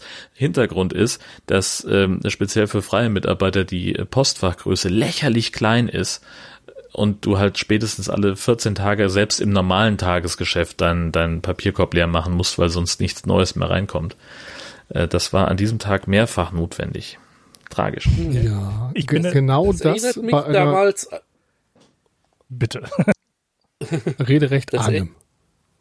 das erinnert mich an damals, als dann wirklich da dieser I love you Mail äh, Wurm da äh, durch die Lande schippte.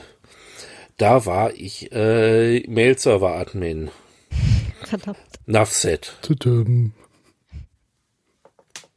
Nee, und Nur du, Ja, äh, ich auch. genau die gleiche Geschichte, die Jörn hatte, äh, mit einer weltweit agierenden Pharmafirma, wo irgendeine arme Sau aus dem äh, aus der Logistik in, ich weiß gar nicht, irgendwo in Asien, ein kleines Land.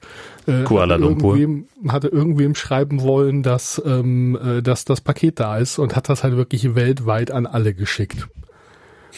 Und dann, äh, ja, irgendwie Mail gesehen, naja, dann irgendwie kurz später kam da jemand vorbei und sagte, da ist diese Mail gekommen, ist das irgendwie Phishing oder so? Lehn dich einfach zurück.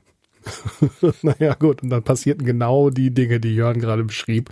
Von wegen, ich habe diese E-Mail aus Versehen bekommen. Äh, nehmt mich bitte vom Verteiler. Ich habe gar kein Paket bestellt. Äh, dies und das. Und da kam irgendwann, so dann, das, das rotierte dann so einmal und dann sah man so genau, ah, jetzt ist gerade die Ostküste aufgewacht. Jetzt die Westküste. so. und das, das, das wirklich einmal komplett um die Welt rum eskaliert. Dann kam irgendwann die erste Scherzkeks-Mail, I'm just here to read the comments. Zwei Stunden später die Mail mit dem I'm just here to read the comments wurde zurückgerufen. Einmal volle Kanne durcheskaliert. Und der arme Mensch, der da dieses, dieses Ding irgendwie schicken wollte mit dem Paket, ne? Nee, wir hatten Ja, einen schade. Kommandeur an, äh, im Geschwader, der der Meinung war, es interessiert alle, dass der Parkplatz jetzt wegen einer Veranstaltung gesperrt ist in, in der Liegenschaft. Der hat das natürlich dann auch schön eingezeichnet, dass jeder wusste, wo der Parkplatz war. Das war nachher eine 15 MB PowerPoint-Datei und das hat er an alt an alle geschickt. halt auch an alle Schiffe, die auf See waren und über Satellitenfunk diese scheiß E-Mail abgerufen haben, wo sich dann alle wieder darüber beschwert haben, teilweise auch mit Anhang wieder geantwortet haben. Und dann sitzt du da im Funkraum am Satellitenkommunikation irgendwie so mit besserer ISDN-Geschwindigkeit wieder eine 15 MB-Mail, die ich dank Lotus Notes erst löschen kann, wenn ich sie runtergeladen habe. Nennt sich Mailbombe, ne? Und ich war dann eine Zeit lang im Verteiler. Ähm, ich, also meine Position an Bord war der Führungsmittelsytemoffizier, abgekürzt FSO. Bei der Luftwaffe gibt es eine Flugsicherheitsoffiziere-Mailingliste. FSO abgekürzt. Und da meine E-Mail-Adresse dann was war mit FSO, also er guckte halt in den Personalverteiler, der dafür verantwortlich war, und alle mit FSO im Titel hinzugefügt. Weswegen ich eine Zeit lang auf einmal Mails kriegte mit, ja, der Tornado mit Fahrwerksnummer XY ist drei Meter zu weit beim Landen in die Böschung gefahren. Das Fahrwerk wurde nicht beschädigt.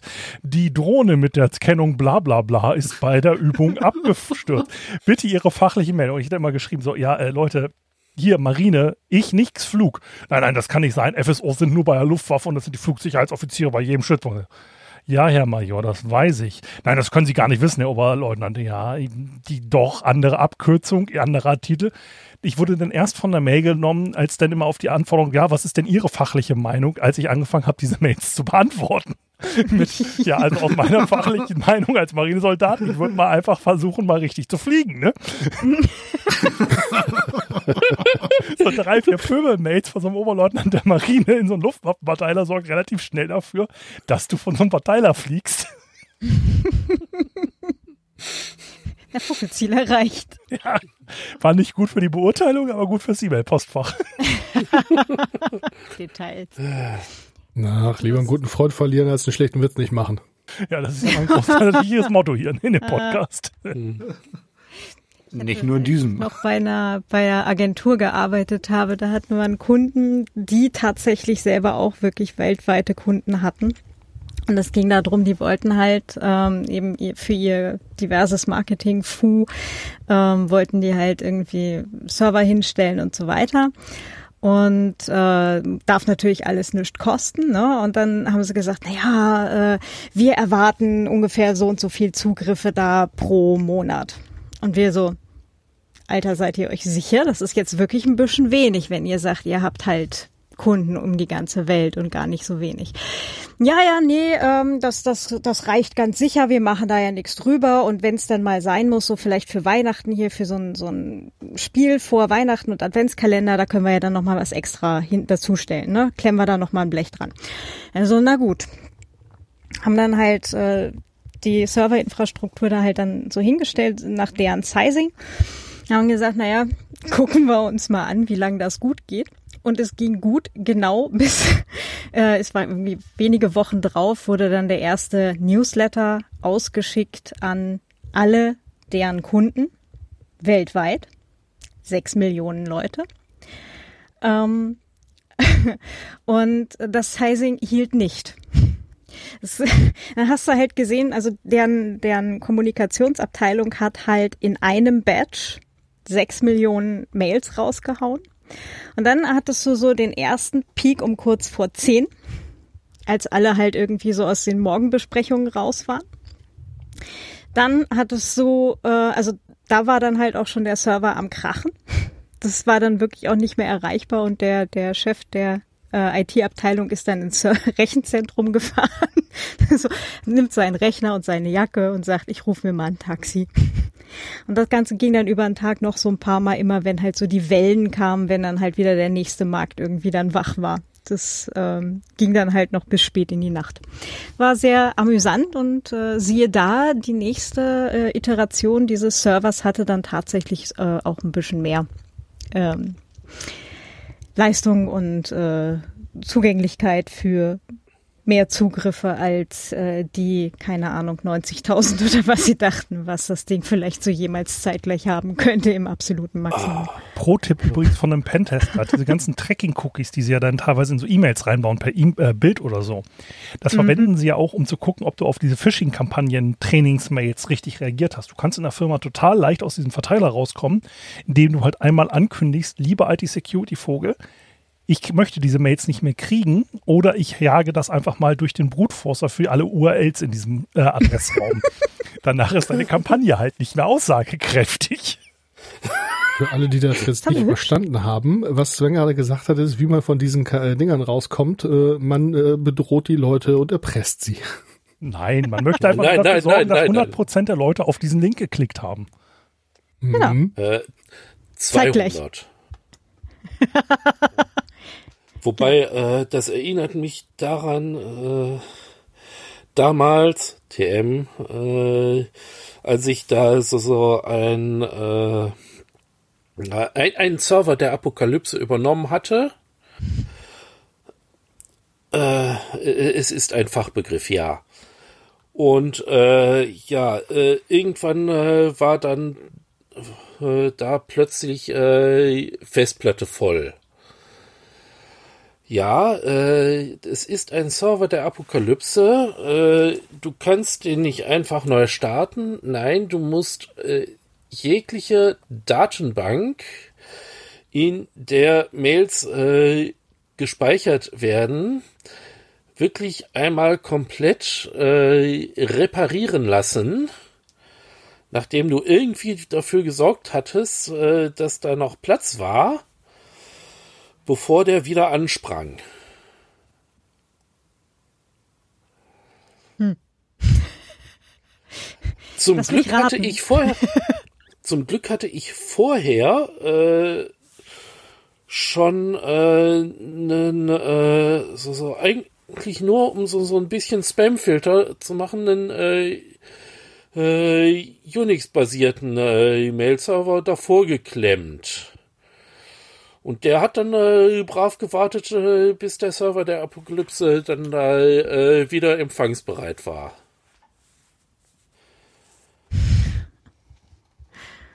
Ja, so Infrastrukturen von wegen, ja, die funktionieren 100% und äh, auf einen Knopfdruck fährt, fährt das alles wieder hoch. Das sind immer so berühmte letzte Worte eines Admins, wenn da so ein grinsender Sven vor ihm steht. Ja, äh, Failure is not an option. It comes bundled with your beep Product. Ja, das Schöne ist dann halt so bei so Pentests, wenn du dann, ich schreibe ja extra in so einem Mitfüller, der äh, Dokumenten echt ist, in eine Kladde mit durchnummerierten Seiten, so gleich aufgedruckt, mit einer Bindung, wo du keine Seiten einzeln rausreißen kannst und das ist auffällt wirklich so ein Logbuchding. Und dann ist immer so berühmte Sachen wie 9.45 Uhr. Der Kunde bestätigt mir die IP-Adresse des Testsystems. 9.46 Uhr. Der Kunde äh, ak äh, akzeptiert ein, den und den Angriff äh, des Pentesters auf den äh, veralteten Server. 9.47 Uhr. Die Telefone im äh, IT-Bereich fangen an zu klingeln. 9.48 Uhr. Der Kunde stellt fest, ich habe das äh, Produktionssystem angegriffen. Kunde verifiziert nochmal die IP-Adresse. Nein, es ist das Testsystem. Nein, Kunde stellt fest, er hat gar kein Testsystem. Das Produktionssystem ist gleichzeitig das Testsystem. Ups. Und wir sammeln solche Upses bei uns mittlerweile. Also bei uns äh, in der Pentesting-Gruppe, wir sagen immer nur so, wenn der Chef nicht mal einen wütenden Anruf von der Manager hat, dann machen wir unseren Job nicht. Also wir haben es eigentlich bei jedem Kunden. Das, ja, ja, das ist das Testsystem. Nein, ist es nicht. Ja, so die, die, die, diese Grenze zwischen Staging, Test und Live ist ja dann halt auch eh eher Das schwimmend. sind alles bürgerliche Kategorien. Total. Ja, ja, der reiche Admin hat noch ein extra Produktionssystem Mhm. neben seinem Testsystem.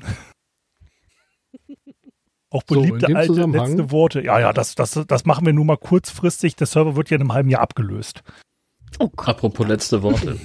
Genau. Jörn hat gerade schon geweint, dass er morgen früh aus dem Bett muss und äh, ich mir fallen auch langsam die Augen zu. Von daher. Ja, hat jemand wenn, denn noch wenn ein ihr letztes noch Fail? Fails habt,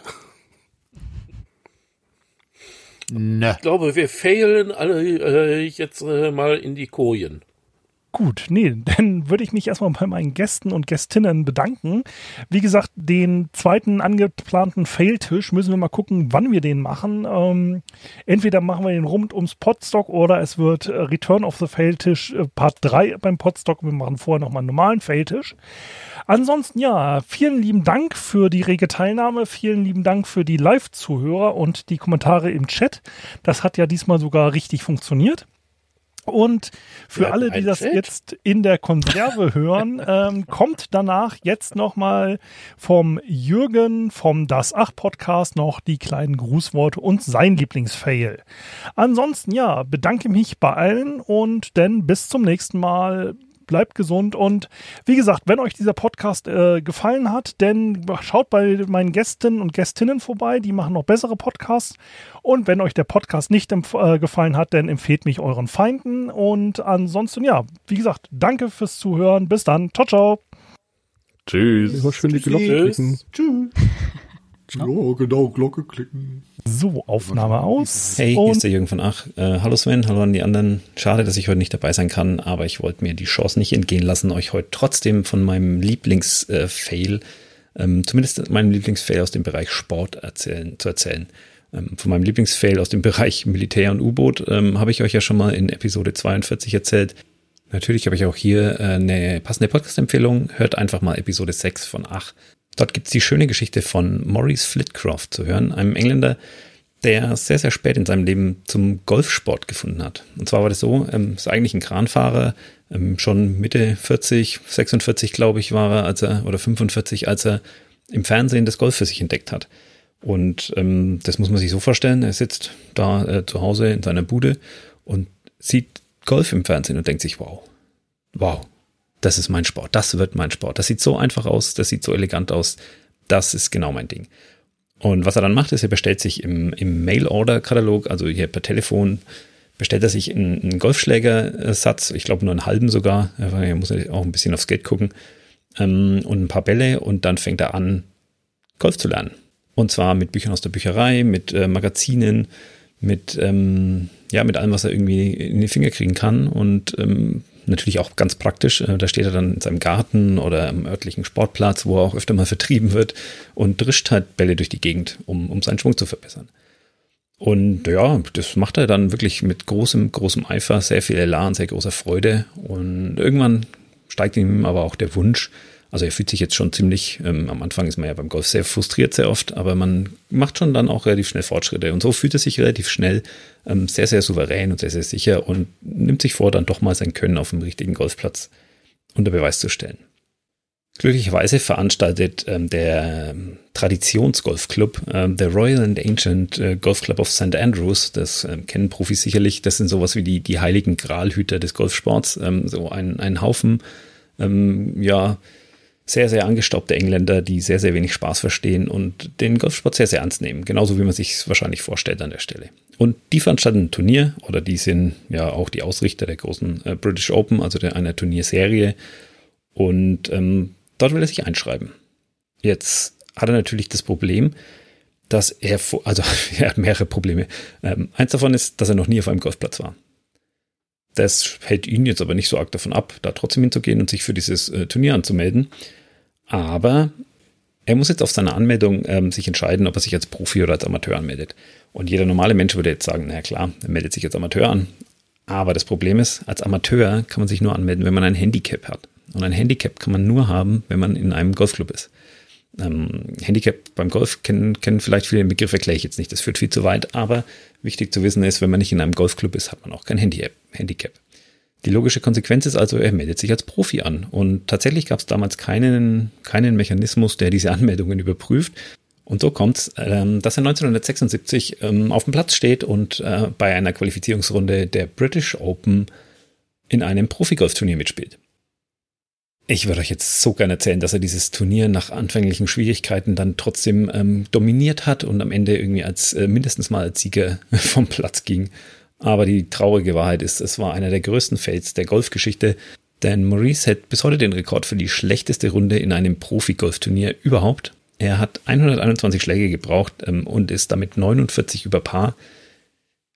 Paar, ich weiß nicht, ob das jedem was sagt. Ähm, Paar ist so die, die es ist so der Default-Wert, den ein, ein Profi-Golfer ohne Handicap oder beziehungsweise mit einem Handicap von null, der spielt in der Regel ähm, sowas auf genau auf Paar. Also auf einem Profiplatz, 18 Loch, ähm, kommt er mit genau den, den äh, Schlägen ans Ziel, die für die einzelnen Löcher als äh, Standardwert ausgegeben sind. Ein bisschen besser mal, ein bisschen schlechter mal, aber es ist eigentlich bewegt sich meistens um Paar herum, beziehungsweise knapp drunter man kann als schlechter Profi auch schon mal ein paar, paar Schläge, ja, ein paar Schläge über Paar so ein Turnier abschließen, aber 49 über Paar, das ist wirklich absurd schlecht. Also er hat teilweise Dinge äh, mehrfach ins Wasser gedroschen, links raus, rechts raus, äh, sonst wohin, nur nicht in Richtung Grün und nur nicht äh, an die Fahne. Und selbst diese 49 ist nicht ganz so genau nachzuvollziehen, weil der, der Caddy, der mit ihm unterwegs war, der hat sich einfach teilweise verzählt, weil, weil er bei diesen ganzen vielen Schlägen überhaupt nicht mehr mitgekommen ist. Ja, das ist jetzt ein schöner Fail, ähm, aber die Geschichte geht noch weiter und sie wird eigentlich jetzt erst richtig schön, denn ähm, die, wie ihr euch vielleicht vorstellen könnt, die Royal and Ancient ähm, Offiziellen, die sind nicht so, die verstehen nicht so viel Spaß und die fanden das jetzt nicht so geil und die ärgern sich wahrscheinlich sehr stark über, über ihr eigenes Regelwerk. Sie ärgern sich aber vor allem sehr stark, dass jemand hierher kommt und quasi den Sport lächerlich macht. Und ähm, es entspinnt sich jetzt so ein richtiges Katz-und-Maus-Spiel über die nächsten Jahre und Jahrzehnte fast schon, in dem Maurice immer wieder versucht, als ähm, Profi sich in so einem Turnier zu mogeln. Als Amateur schafft das nicht, weil dazu müsste er Turniere spielen und er ist aber ja ausgeschlossen von Turnieren, also kann er auch sein Handicap nicht verbessern und damit kann er auch nicht als Amateur irgendwie bei einem Turnier mitspielen. Also die Katze beißt sich irgendwie in den Schwanz. Also es bleibt ihm nichts anderes übrig, als unter verschiedenen Pseudonymen wie zum Beispiel Graf Manfred von Hoffmannsthal, Gerald Hoppy, James Bo Jolly oder Gene Paychecki äh, bei, bei diesen verschiedenen ähm, Turnieren der British Open oder auch der, ich glaube auch äh, einmal sogar will er nach Deutschland, ähm, wahrscheinlich auch bei den German Open mitspielen. Also er, er reist durch die Gegend, er versucht bei diesen Turnieren ähm, mitzuspielen. Er kommt aber, wenn er überhaupt mal bis zum Platz kommt, was gar nicht jedes Mal funktioniert, aber dann wird er eigentlich in der Regel relativ schnell entdeckt und dann zwischen Loch, ähm, ich sage jetzt mal drei und äh, 13 irgendwo von den Offiziellen abgeführt und wieder rausgeworfen. Fällt mir jetzt gerade auch noch ein, was ich vorhin noch hätte erzählen sollen. Ähm, die, die Spieler, normalerweise spielt man Golf ja nicht alleine, sondern man läuft immer mit, mit einer kleinen Gruppe äh, über den Platz. Ähm, beim Profigolf sind es, glaube ich, meistens zwei. Beim, beim normalen, normalsterblichen Golf sind es vier in, in so einem Flight, nennt man das. Und äh, die mussten sich, also seine Flightpartner mussten sich über Maurice so dermaßen aufregen und ärgern, dass sie selber auch relativ schlecht abgeschnitten haben. Und sie haben dann erfolgreich ähm, beim Golfclub ihr Eintrittsgeld zurückverlangt. Das ist auch eine schöne Anekdote. Ja, egal. Also Maurice kommt und kommt einfach nicht weiter, was ähm, seinen Golf-Profi-Karrierestatus angeht. Also sein, sein Hauptantrieb ist eigentlich, er möchte der Welt zeigen, dass er nicht so schlecht ist ähm, wie bei dieser ersten Profi-Golf-Runde. Und er möchte einfach nicht als der schlechteste Golfer aller Zeiten abgestempelt werden aber er kriegt einfach keine Chance. Und das Ganze geht so zu, bis er irgendwann tatsächlich ähm, aufgibt, auch wenn die Offiziellen dann irgendwann mal auch durchwechseln und er vielleicht irgendwie anderweitig die Chance hätte. Aber er irgendwann verlässt ihn dann auch ein bisschen der Eifer. Und das Ganze kommt aber zu einem Happy End, als er dann einmal von einem amerikanischen Golfclub in Grand Rapids eingeladen wird, um bei einem Turnier in seinem Namen zu seinen Ehren mitzuspielen. Ähm, die haben sich so ein Spaßturnier ausgedacht, ähm, wo man teilweise auf da gab es zwei Löcher auf einer Bahn oder es, es, man musste irgendwie mit, mit riesigen Löchern spielen oder also so ganz, ganz lustiges ähm, Spaßturnier mit eigenen Regeln und wo es auch gar nicht so sehr drauf ankam, irgendwie gut abzuschneiden, sondern wo es darauf ankommt, irgendwie mitzumachen und Spaß zu haben. Und das wurde nach Maurice Flitcroft benannt und äh, bei einer, beim Jubiläum von diesem Turnier wurde er dann als Ehrengast eingeladen. Da hat sich dann sogar eine Fluglinie mit eingeschaltet und er wurde irgendwie erste Klasse nach Amerika geflogen. Und das war ein ganz, ganz tolles äh, Ding für ihn und seine Frau, die sonst eigentlich nie, nie irgendwie äh, rausgehen. In einer Rede dort sagt er dann noch, ach, das ist das erste Mal, dass wir das Haus verlassen, nachdem, nachdem der Gasofen explodiert ist. Und er hat eigentlich so ähm, ein Leben in, in Armut und ähm, Nichtbeachtung geführt und ähm, kommt aber dann hier zu so einem, zu so einem schönen, ähm, herzerwärmenden Happy End, wo er dann auch nochmal ähm, in einer Rede sehr, sehr seiner Frau dankt, die immer hinter ihm stand, die ihm das immer ermöglicht hat, damit zu spielen. Und ähm, es ist ein ganz, ganz großartiges Ende. Die, die amerikanischen Zuschauer, das vielleicht noch jetzt am Schluss, ähm, die sind ein bisschen enttäuscht, ähm, als er da wirklich dann auf dem Platz spielt, denn er schließt es mit einer 90er-Runde ab. Und ähm, ja, wenn man sich den den schlechtesten Golfer aller Zeiten auf den Platz einlädt, dann rechnet man doch mit ein bisschen mehr Show. Also er ist gar nicht so schlecht, nicht wirklich gut, aber ähm, auch nicht so schlecht wie, wie sein Ruf. Ja, das wollte ich unbedingt mal erzählen. Wer mehr hören will, und ich sage euch, die Geschichte ist es auf jeden Fall äh, wert, dass man mehr darüber hören will, der kann mal bei Episode 6 bei unserem Podcast reinhören. Das ist es auf jeden Fall wert, äh, dass man sich mal da äh, mit der Geschichte näher befasst. Und jetzt wünsche ich allen Gästen und dir, Sven, äh, viel Spaß bei euren anderen Fails und wir hören uns.